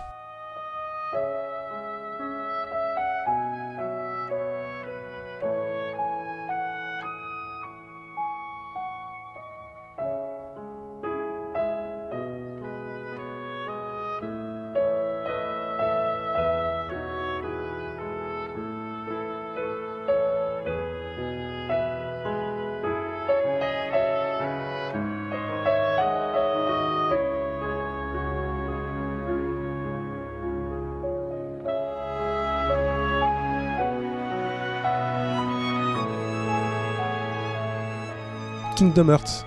Ouais, Kingdom Hearts, donc Birth by Sleep. Donc pour remettre un peu les choses dans, le contexte, euh, après la sortie de Kingdom Hearts 2 sur PS2, c'était en 2006 je crois en Europe, on attendait désespérément la sortie du 3. Euh, on a attendu longtemps hein, puisqu'il a été annoncé qu'à l'E3 récemment. Et euh, ils avaient donc annoncé ce Birth by Sleep sur PSP. Alors moi les épisodes portables, après Chain of Memories qui était un quart d'RPG sur, GBA et le 358 machin sur DS, j'avais pas spécialement aimé euh, ni l'un ni l'autre, j'étais assez perplexe. Il s'avère que ce Birth by Sleep était est un Kingdom Hearts absolument excellent. Donc à la fin de Kingdom Hearts 2, quand on l'avait bien retourné, on avait une fin secrète et on comprenait pas parce qu'on avait trois chevaliers dans un style qui était pas du tout celui de, Kingdom Hearts euh, 1 et 2. Et ils se battaient contre un méchant avec une barbichette là, qui avait une vraie tête de méchant. Mais on se disait, mais c'est qui tous ces mecs? Ni de Square ni de Disney? c'est ça, c'était c'était du nouveau et on comprenait pas. Et il s'avère justement que bah, c'était les trois héros de Birth by Sleep qui sont donc Ven, qui a une ressemblance très forte avec un des héros de Kingdom Hearts 2. Il y a évidemment une raison. Terra, lui aussi, il fait penser à quelqu'un et lui aussi, il y a une raison. Et Aqua, qui est un peu la vraie héroïne du jeu, c'est donc la, la fille qui est extrêmement posée, qui est plus douée que les autres, qui est beaucoup plus mature. Et finalement, bah, les événements font que ces trois personnages qui sont amis, hein, qui, qui cherchent en fait à devenir des maîtres de la Keyblade, la Keyblade étant la fameuse clé épée euh, chère au Kingdom. Hearts. Mm. Et donc ils cherchent à devenir un petit peu des, bah, des maîtres. Il n'y a que Aqua qui y parvient. Bon, et puis finalement, donc il y a deux trois événements qui font que chaque personnage euh, part un peu dans son coin, même s'il reste. En fait, on va traverser les mêmes mondes avec les trois, mais en vivant toujours des trucs un peu différents qui se complètent. Euh, après, au niveau du gameplay, euh, c'est Kingdom Hearts 2 en mieux, c'est-à-dire en moins brouillon, mais en encore plus jouissif, avec beaucoup beaucoup de, choses à faire. Euh, Il y a des mini-jeux, il y a vraiment des tas de choses à faire, on ne s'ennuie pas. C'est vraiment euh, un jeu que j'ai pris énormément de plaisir à faire. Donc euh, C'est sur quelle console euh, C'est sur PSP. PSP. Il doit être trouvable pour pas très cher et vraiment vraiment. Il est dispo euh, sur le PSN pour les Vita ou pas? Euh, ça je crois pas. Il me semble que c'était pas le cas parce que ça avait fait chier tout le monde à l'époque de la PSP Go, si je me souviens bien. Ah C'était oui, un des jeux qui. Et je me demande si c'est pas une histoire de Disney qui, euh, Ouais, qui fout la merde aussi. pour ça. En tout cas, voilà, scénaristiquement, euh, si vous êtes fan de Kingdom Hearts, ça apporte beaucoup de choses. Euh, c'est, enfin, c'est un excellent jeu. Extrait suivant. Stop right there, criminal scum. Nobody breaks the law on my watch. Confiscating your stolen goods. Now pay your fine or it's off to jail. Stop right there, criminal scum. Nobody breaks the law on my watch. Confiscating your stolen goods. Now pay your fine. Then pay with your blood.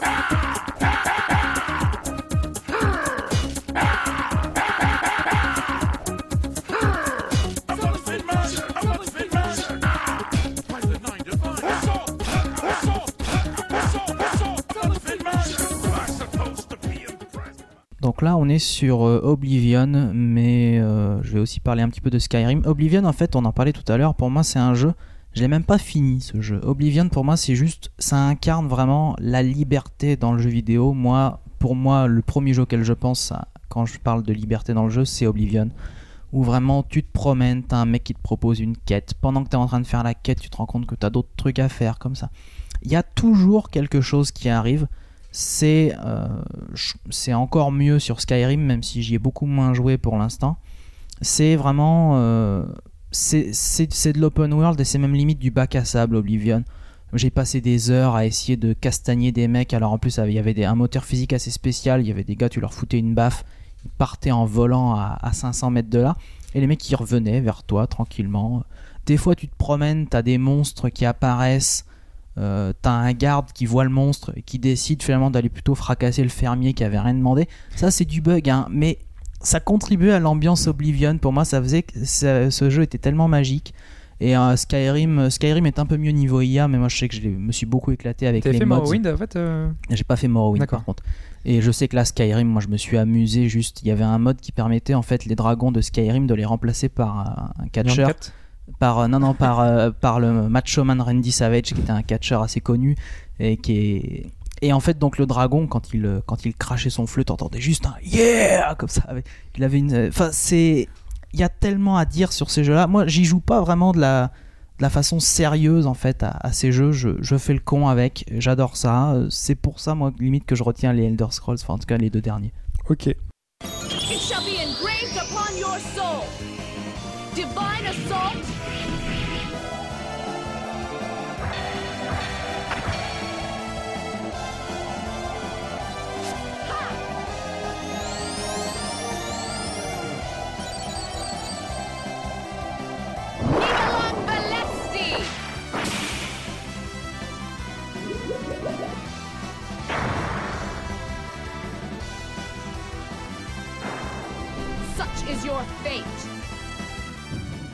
Donc euh, ça c'était Valkyrie Profile ou plus précisément Valkyrie Profile Lennes qui est donc euh, l'héroïne de Valkyrie Profile. C'est la réédition PSP parce que moi j'avais pas pu le faire sur PlayStation. Il n'était pas sorti en Europe. Il était sorti qu'aux États-Unis. J'avais pas pu l'importer. Euh, bon, Valkyrie Profile, c'est un, c'est un, c'est de Trieste, donc c'est un, un des monuments du RPG sur PlayStation où on incarne donc une déesse qui vient d'Asgard, une Valkyrie, pardon, oui, plus précisément, pas une déesse d'ailleurs pour le coup, et qui doit donc euh, essayer, elle descend sur un, sur un monde qui s'appelle Midgard, Euh, donc elle doit essayer de ramener des humains pour les faire contribuer à la grande guerre, euh, le Ragnarok, je crois ça s'appelle, la grande guerre qui se qui s'amène en Asgard. Donc les, les humains s'appellent des Einherjars. Ce sont donc des gens, tu, tu vas leur parler juste, après juste après qu'ils soient morts. Tu les recrutes à ce moment-là en fait. Et donc ensuite tu fais des donjons. Alors elle a quand même ses missions de Valkyrie. Et ces personnages-là, tu les, tu les montes en niveau. En fait, tu leur donnes des caractéristiques, mais c'est plus des traits de, des traits de personnalité. Parce que tu as ta copine Freya qui te dit Tiens, bah là, pour, euh, pour Ragnarok, euh, j'aurais besoin que tu m'amènes euh, un mec extrêmement courageux, audacieux, ce genre de choses. Et donc, tu boostes un peu tes personnages pour aller dans ce sens et pour, bah, pour arriver à atteindre les critères qu'on t'a fixés. Le côté frustrant, du coup, c'est que bah, des fois, c'est tes mecs préférés parce qu'ils sont super forts. Il y en a un, notamment, si tu veux obtenir la bonne fin du jeu. Le mec, il est abusé tellement il est fort, il est, il est, génial. Et t'es obligé de le lâcher à genre 4-5 heures de la fin du jeu quand ça score si tu veux avoir la bonne fin. Et donc voilà, il y a ce côté un petit peu déchirant. Finalement, tu, c'est, c'est le centre de formation quoi. Tu prépares tes héros et puis hop, tu t'en, tu t'en sépares. Finalement, tu les reverras pas. Après, tu sais ce qu'ils deviennent. Tu, tu sais qu'ils accomplissent des missions héroïques. Mais euh, bon, enfin voilà. En plus, il y a une superbe ambiance. C'est très mélancolique. C'est plutôt, c'est plutôt joli. Euh, Il y a un très bon scénar. Bon, enfin voilà, c'est une légende du RPG et ça ne l'est pas pour rien. Et donc c'est sorti en Europe sur PSP, faut en profiter. Et le dernier, Alors ouais, c'était mon petit coup de cœur, enfin semi coup de cœur. Donc c'est Inazuma Eleven, qui est un petit peu en dessin animé, qui est un peu l'héritier de, de Captain Tsubasa, donc de Olivier Tom. Et donc ce sont également des jeux sur Ah, je pensais que t'aurais dit l'école des champions. moi. Ouais, on aurait pu. C'est pas ça la référence. partie de cela. Non, je déconne. J'en fais pas partie du tout. Il y avait les si mal. Hurricanes aussi, je sais pas si. euh, Euh, non, Ah. C'est très dur comme souvenir, ouais, c'était très mauvais. Mais quand il y avait plus Olivier Tom, il y avait l'école des champions. Ouais. Donc ça a bouffé. euh, voilà. C'était dur. Non, et du coup, Inazuma Eleven s'inscrit un peu dans ce truc-là en allant plus loin quand même, parce qu'il y a du coup spécial du machin, et donc ils en ont fait des jeux euh, qui sont euh, qui sont plutôt sympas. Le problème, c'est que ce sont des jeux calibrés pour les enfants. Il y a aucun challenge. Il y a un côté vraiment, faut arriver à recruter un max de joueurs. Donc euh, ça, ça va, c'est cool. Mais en fait, quand tu te promènes, t'es tout le temps, tout le temps emmerdé parce que les combats aléatoires, finalement, ce sont des défis de foot des mecs qui te disent tiens bah euh, même pas capable de garder le ballon pendant une minute ou alors euh, faut que tu nous marques un but en moins de pareil une minute une minute trente sauf que c'est super facile et que tu peux pas les zapper et tu te fais chier parce que voilà t'es tout le temps embêté par des par des défis tout pétés comme ça t'arrives au boss du coup qui sont supposés dans le dessin animé c'est genre ils, ils gagnent parce que Inazuma Eleven en fait il marque le but à chaque fois le but de la victoire est marqué au coup de sifflet final mais ça c'était un peu comme ça dans Olive et Tom et donc là, de- dans le dessin animé, tu vois, ils en chient vraiment. ils- Et là, toi, tu te balades, les mecs, tu leur mets 9-0, mais à la, fin, à la fin du match, tes personnages, ils sont exténués, genre, oh, qu'est-ce qu'on en a chié? Bah ouais, 9-0. Il y, a, il y a ouais. combien d'épisodes? Il y en a 3 ou 4 non? Alors, il y a eu le 1 qui était sorti en une seule version. Après, il y a la mode Pokémon. Le 2 est sorti en tempête de glace, tempête de feu. Le 3 qui représente en fait le tournoi international. Donc là, c'est la Dream Team qui est pas encore sorti. Je crois que ça sort cet été en France. Il y a Bomber, Spark et je crois qu'il y en a encore un autre. Euh, plus après, ils ont ressorti sur 3DS une seule cartouche qui regroupe les trois euh, avec leurs Et depuis extensions. le temps, ils n'ont pas voulu faire un mode de difficulté supplémentaire Bah, pour malheureusement, les quelques malheureusement joueurs. euh, non. Moi, c'est le seul truc. Si seulement ils rendaient des jeux plus compliqués. Parce que après que ce soit niais, c'est normal, c'est pour les gamins. En plus, la VF est très cucu et malheureusement, là, on peut pas y jouer en Jap parce que bah, là, pour le coup, c'est trop compliqué. Après, il y a vraiment quand même pas mal de choses à, connaître. Mais voilà, euh, c'est euh, mon seul regret, c'est vraiment que ce soit si facile parce que sans ça, c'est un bon petit, c'est du RPG de foot. Il y a un potentiel énorme. Les mecs qui mettraient un mode difficile, ce serait parfait. Et non, visiblement non. Tant pis. Moi aussi, j'y ai joué. C'est assez sympa. J'ai pas fini par contre, le premier. J'ai fini le 1 et j'ai revendu le 2 avant la fin parce que je me rendais compte que c'était pareil et toujours trop facile. trop- Voilà. Le 2, c'est un des scénars les plus épiques du RPG quand même. Ah ouais, c'est quand même des extraterrestres qui arrivent, même s'il y a un twist après. Ouais, Mais à la base. Ils, ouais. ils arrivent avec des gros ballons noirs et c'est- des medicine balls en fait quoi. Les, les ballons ils pèsent environ 4 tonnes et ils, se servent, ils tirent dans les ballons pour, pour détruire des collèges parce que les mecs ils déconnent pas quand même. Et donc, au lieu d'envoyer l'armée, euh, on décide d'envoyer Ouais, une petite équipe de footballeurs de Tu, collège. tu Ouais, re- tu reviens à la fin et c'est genre ouais c'est la- c'est c'est Raymond euh, enfin Raymond comme ils disent en, en version française ça fait très bien joué Raymond quand il marque un but et voilà et à la fin tu reviens c'est triomphal t'as sauvé la planète c'est des gamins qui ont 7 ans et qui ont joué au foot Oui, enfin bon. ouais. mais après les stades voilà. sont remplis aussi, ils font, hein, ils, font, ils des boules de feu quand ils tirent donc on n'est plus à ça près On est plus à ça. Et près. aussi, ils ont repris cette tradition de prénoms complètement pétés qui veulent rien dire. En japonais, ils ont des prénoms qui sont l'équivalent de Luc, Jean, Tom, des trucs comme ça. Tom, même pas, non. Luc, Jean, euh, Paul. En français, ils s'appellent Axel Blaze ou des trucs comme ça. ouais, Enfin, ouais, ouais, il y a ouais, hein. il y, a- il y a une certaine tradition a- quand même. il y a des- du, il y a euh, des noms il y a des noms vraiment C'est important, c'est important de garder ces valeurs-là. Mais voilà, c'est quand même sympa. C'est juste euh, faites, faites jouer vos enfants dessus. Vous, vous risquez de vous emmerder assez vite, malheureusement. Et donc, Moguri, Ouais, bah alors est-ce moi, que... est-ce que tu veux nous parler de certains jeux euh, marquants? Ouais, la plupart ont été dits. Enfin, moi, personnellement, à la base, j'aurais cité des trucs comme euh, Xenoblade, euh, Persona 4 très certainement. Euh, C'est pareil, on a fait le choix d'être un petit peu. euh, Enfin, de chacun citer un peu des jeux différents parce que Ouais. moi aussi, Persona. Oui, c'est oui, voilà, particulièrement un jeu évidemment, intéressant. Mais donc, je vais essayer de trouver des trucs euh, dont on n'a pas parlé jusqu'ici. Euh, j'ai été, j'ai été marqué indéniablement par, par Nino Kuni, donc sur DS, j'en parlais un peu tout à l'heure. Vraiment, c'est ce que je disais tout à l'heure. C'est ce côté sur DS, la version euh, comme ça de poche. C'est peut-être moi qui suis particulier à ce niveau-là, mais les portables, j'y joue beaucoup plus dans mon lit que dans les transports ou quoi. C'est, j'adore ça. C'est tu, voilà, tu as l'impression d'être dans ton petit monde sous ta couette, et puis quand tu t'endors, tu fais des chouettes rêves, c'est cool. Euh, et donc Nino Kuni, c'était le rêve pour ça. Enfin, Nino, quand j'y ai joué, je me suis dit, mais tu m'aurais filé ça gamin, j'aurais pété un plomb. J'aurais été fou devant ce jeu-là, parce qu'il y a tout ce qu'il faut. C'est c'est pour les gamins. Il y a ce côté un peu simple aussi, comme, euh, comme tu disais pour, euh, pour Inazuma. D'ailleurs, c'est Level 5 qui le fait aussi.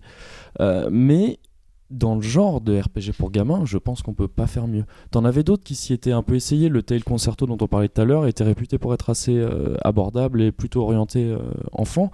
Les premiers Jade Cocoon aussi, si je me gourre pas. Là, dans, dans un délire de RPG pour gamins, tu peux pas faire mieux. Et il y a, à mon sens, et il y a quand même de quoi euh, s'amuser ouais, en tant qu'adulte quand même. Enfin, tu, tu, peux, tu peux y retrouver du, du- du plaisir, euh, que ce soit en te rappelant des trucs de ton enfance ou même parce que le truc est super beau, il est plutôt bien foutu. euh, voilà.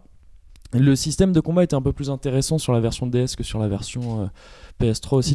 En- Ouais, il était beaucoup plus. Sur PS3, tu as une sorte de truc presque à la Tales of où tu, vas, tu te déplaces en temps réel euh, Ouais. dans une arène. euh, voilà. Euh, dans la version DS, c'était euh, du tour par tour très classique. Et tu avais tes personnages placés sur une grille euh, sur l'écran euh, inférieur. Et en fait, tu devais jouer avec la position des personnages et de leurs familiers, pardon, de manière à ce qu'ils se protègent les uns les autres, etc. C'était assez simple, mais c'était, il y avait juste ce qu'il fallait pour que ce soit quand même assez intéressant, avec peut-être pas assez de difficultés effectivement, comme dans Inazuma.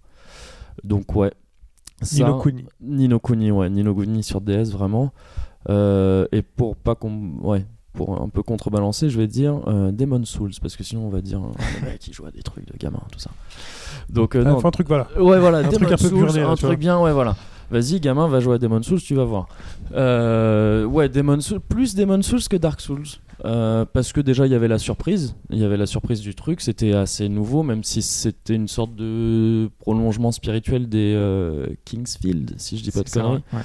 Euh, mais là, il y avait, et c'est principalement cet ajout de du principe de coop, enfin pas de coop, mais de, de ces gens qui peuvent int- intervenir dans ton monde sans que tu le saches. Euh, Ceux qui laissent un petit mot il pour y te avait dire. ça, ouais. voilà, tu- il pouvait- on pouvait te laisser des messages qui pouvaient être des conneries ou pas, euh, et tu pouvais aussi te faire envahir par d'autres joueurs. Et, euh, et ça, c'était pas toi qui le décidais. À partir du moment où tu acceptais de jouer en ligne, tu acceptais que potentiellement un mec vienne dans ton monde. Déjà que le, le jeu était super dur, tu pouvais en plus avoir un mec qui arrivait qui pouvait avoir mes 20 000 niveaux de plus que toi et qui vienne te défoncer. Ça, le nombre de joueurs qui ont joué sans le wifi ou sans le, Ouais, sans oui, le câble connecté, tu vois. Je, je peux comprendre parce que c'est Ouais. super stressant, mais d'un autre côté, c'était c'était Ah, quelque chose de vraiment jeu. ouais, voilà, euh, et tu peux prendre du plaisir aussi en allant toi-même envahir des mondes. Et il y avait ce côté dans le premier, il me semble que tu choisissais pas euh, qui tu envahissais ou quoi. Je, je peux me planter, mais il me semble qu'il y avait ou alors c'est ouais. Je confonds peut-être avec le deuxième. Le deuxième, il y a eu des donc euh, Dark Souls, il y avait des emmerdes avec les serveurs, c'était chiant de se retrouver. Ouais. Euh, Dark Souls était très bon aussi, mais voilà pour, pour le côté de nouveauté et presque presque encore plus hardcore euh, de Demon Souls. Il était encore plus obscur. Enfin, Ouais, on connaissait voilà. quasiment pas le jeu, le mécanisme. euh, Tu vois, il a fallu du temps aussi pour savoir un ça, peu ouais. comment ça marche. Là, c'est un peu comme euh, quand tu parlais de la Stream Nantes, il y avait un peu ce truc-là, on nous a, on nous a servi ça à un moment où on s'y attendait pas trop, et puis déjà, je pense que en voyant From Software et tout ça, tout le monde à la base s'était dit, ouais, Méfiant. voilà, et après, bouche à oreille, tout ça, finalement, tout le monde y joue, et voilà, des gens découvrent des trucs, il y avait des systèmes d'alignement, des mondes, euh, des niveaux. euh, qui étaient pareil obscurs aussi. Et bon que tu finissais par comprendre à force de traîner sur les forums tout ça tout ça. Et c'était c'était super sympa ouais, Ouais, j'ai vraiment trouvé ça excellent. Et j'espère que ce côté euh, j'ai l'impression que c'est un truc qui, qui va peut-être se développer là quand, quand on a vu le, à- au dernier E3 T'avais l'impression que la moitié des jeux qui te présentaient, ils te parlaient de ce système de drop-in, drop-out, c'est de Oui. en multi, voilà, d'un multi qui se lance d'un coup, tout ça. C'était un- c'est une, une idée qui était déjà euh, lancée dans, dans ce jeu-là finalement, quoi, le fait de pouvoir d'un coup se faire envahir, que d'un coup t'es en multi alors que tu croyais ne pas l'être et tout. Et ça, c'est un truc que je trouve assez intéressant. Ok. Voilà. Et je- ah, très vite Allez. fait sur Fire non, Emblem quand même. Oui, oui. Fire Emblem sur 3DS, pour moi, tu sais tout ce que tu peux attendre d'un Fire Emblem. Euh, Il y a beaucoup de gens, je pense, qui s'y sont mis avec cet épisode-là euh, et ils ont eu raison parce qu'il est extrêmement bien foutu pour ça. Il est simple à appréhender. Il est, euh, il y a ce côté euh, qui peut être très punitif avec la, la mort permanente de tes persos, mais tu peux la désactiver. C'est-à-dire que tu peux, pour les gens que ça fait chier, tu peux mettre le jeu en difficile et enlever ça. C'est tellement un- dommage quand même. c'est dommage, bien sûr, mais je, je, je préfère qu'il fasse ça. euh, Ah, que pas y jouer du tout, Voilà, ouais, c'est ça, parce que ça peut, ça peut décourager des gens. hein, je comprends très bien. Que ça même. Pipo qui est super exigeant avait Ouais. du mal justement. euh, il me disait que voilà, il avait, il avait pas envie de recommencer juste pour ça quoi. Euh, c'est un peu. Mais donc voilà, je trouve que tout le monde peut y prendre du, euh, peut y prendre du plaisir. Est-ce que tu fais partie de ces personnes qui rechargent leur sauvegarde euh, quand il y a un perso qui meurt ou tu continues? Euh, Non, moi, moi je fais partie des, des faux en fait, parce qu'effectivement je recharge ma sauvegarde. D'accord. Donc c'est et c'est pas en fait c'est une fausse partie ça. Enfin je le- Non. le- le- non mais le vrai intérêt de la permadeath serait justement d'assumer. C'est Ouais, mort. ouais, ça, vraiment. non, moi je le fais pas. Attends, j'ai passé. J'ai fait la guerre avec tous ces mecs-là, je veux que tout le monde arrive à la fin.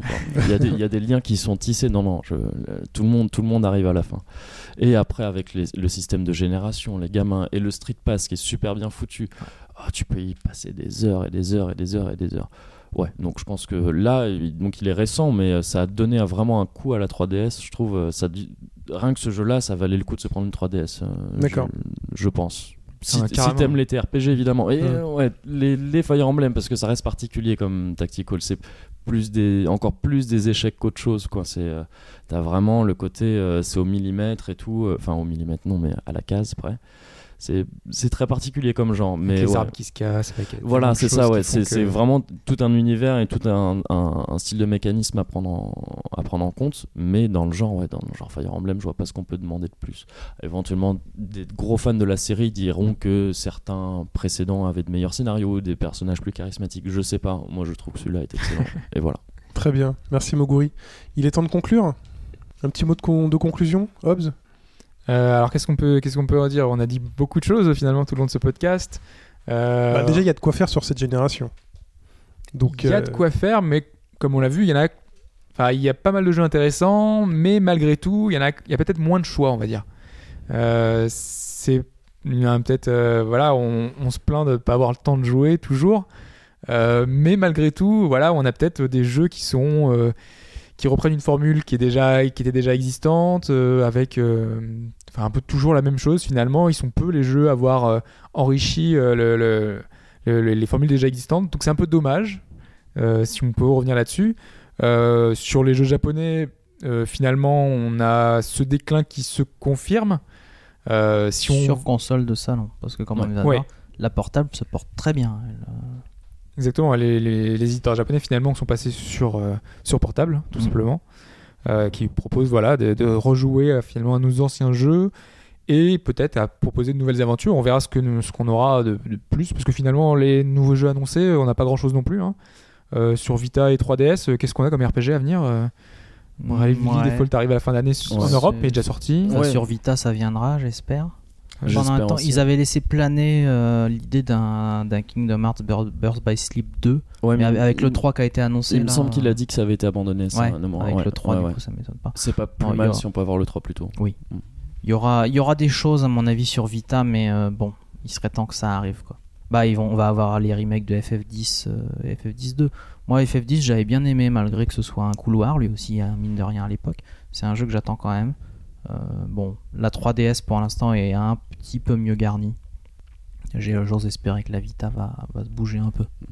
très Ouais. bien. Et sur console de salon, au final, euh, de ce qu'on a vu, enfin à la- à l'E3 là, on a donc deux jeux entre guillemets euh, japonais qui se détachent.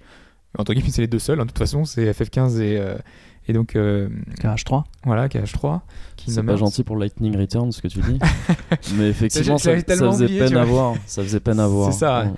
C'est- C'est c'est un peu dommage de voir ce qu'ils en ont fait. quoi. C'est un vulgaire jeu d'action au final et c'est. Enfin voilà, enfin, même, même FF15, euh, il est euh, bluffant graphiquement, euh, mais voilà, est-ce que c'est encore RPG euh? Ouais, là, c'est- c'est c'est une question légitime. Ouais, moi, je- j'ai tendance à. Je suis assez large hein, au niveau de la définition du RPG. Oui, de toute façon, on a vu avec tous Oui, les voilà, genres, ouais, avec Monster ça. Hunter, tout ça. On a, on- Mais bah là, pour le coup, on est vraiment en plein dans le RPG qui va piocher dans les autres genres. euh, Mm. ça va encore plus loin. Pour le coup, par contre, on parlait des personnages inexpressifs, tout ça.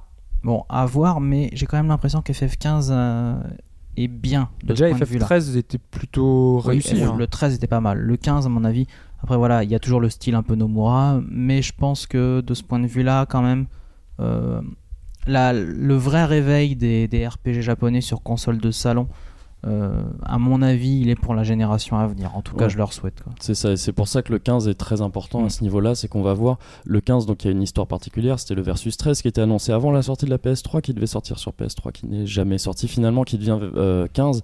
Là, il joue vraiment quelque chose de gros, euh, Square Enix en faisant ça, et ça peut être déterminant. C'est triste à dire, hein, mais souvent, euh, Square Enix donne le pas. Enfin, sur les, sur les euh, générations de consoles, on l'a vu avec FF7 sur euh, PlayStation, avec FF10 sur PlayStation 2, malheureusement avec FF13 sur euh, PlayStation 3. Euh, voilà, c'est très euh, 15 sera le 15 sera très important à ce niveau-là. Voilà, et on Euh, peut avoir des espoirs entre guillemets parce que maintenant cette fois ils ont leur propre moteur, Ouais. ils ont peut-être un peu plus appréhendé la nouvelle génération avec. euh, C'était leur moteur sur le 13 aussi. Hein, Leur- Ouais, mais on va dire c'est euh, c'est une évolution. En fait, il y a pas un gap énorme entre les deux générations qui fait Oui. qu'ils peuvent réutiliser des routines, ils peuvent réutiliser pas mal de choses. Donc peut-être qu'ils s'en sortiront mieux à ce niveau-là. J'espère, ouais. ouais, ouais. Donc euh, c'est ouais, vraiment tous une espérance qu'on a. D'ailleurs, le, TGS va être important. On verra si Otoko Yamcho, si les éditeurs japonais suivent. Euh, Enfin, si on, ils nous proposent une aventure, euh, quelque chose de- d'inédit. On en a parlé dans les précédents podcasts d'actu euh, que justement les éditeurs japonais étaient assez absents de cette E3. On n'a pas vu Nam- Namco, on n'a pas vu euh, tous les grands, Capcom, tout ça. Donc euh, Level 5, ils ont tous quelque chose en préparation et on espère voir ça prochainement pour confirmer une, embellie, un renouveau euh, qui a été un petit peu, voilà, sur cette génération, un petit peu un déclin, au contraire des jeux occidentaux qui ont un peu pris la mesure. Ah, voilà, après c'est pas non plus euh, une opposition, euh, il en faut pour tous, euh, on peut très bien aimer les deux, il n'y a pas de souci, hein, c'est comme l'opposition tout à l'heure The Witcher, euh, Demon's Souls, il n'y a, il y a pas de, il y a pas de frein à, à aimer les deux. Donc il faudra voir, les, en tout cas les, les occidentaux seront là, seront présents, ils continueront à faire ce qu'on aime, on voit The Witcher 3 qui est encore voilà, magnifique dans un open world, ils, arrivent à apporter des nouvelles choses encore. faut voir. Apparemment, la formule non plus ne révolutionne pas grand chose non plus. hein. donc, du côté occidental, ça bouge pas beaucoup non plus. Donc, Il y a plein de choses à venir on- et on, et on en reparlera sur au droite.fr euh, dans les prochains podcasts sur le forum. Rejoignez-nous au droite.fr. Euh, on a toujours le Twitter où euh, Hobbs s'amuse à alimenter parfois euh, d'actu en attendant que le site ouvre. Donc at hbgdfr. Muguri, donc on te retrouve dans EXP sur No Life? Ouais, exactement, ouais. Donc c'est quoi la fréquence de diffusion de ça? C'est une fois par mois. Euh, en fait, c'est toutes les 4 semaines plus exactement. C'est-à-dire qu'on peut être amené à être deux fois dans le mois. Ça nous est arrivé qu'une fois dans l'année. Voilà, toutes les 4 semaines, euh, dimanche soir à 22h30. Très bien, On Voilà. le retrouvera à XP à la rentrée, a priori? Oui. Oui. Ouais, ouais, bien sûr. Très bien. Mais écoutez messieurs, on se dit au revoir. Ouais. Voilà. Ben voilà, au revoir. Et à la prochaine, Moguri, tu reviens quand tu veux. Ouais, bah avec plaisir. C'était très sympa. Merci beaucoup. Voilà, si ça t'a plu, tu reviens. C'est ouvert. Et donc, euh, on se dit euh, bah, à bientôt. Et euh, si ça vous a plu, mettez des étoiles sur iTunes. voilà. Bye bye tout le monde. Salut. Et à plus. Ciao.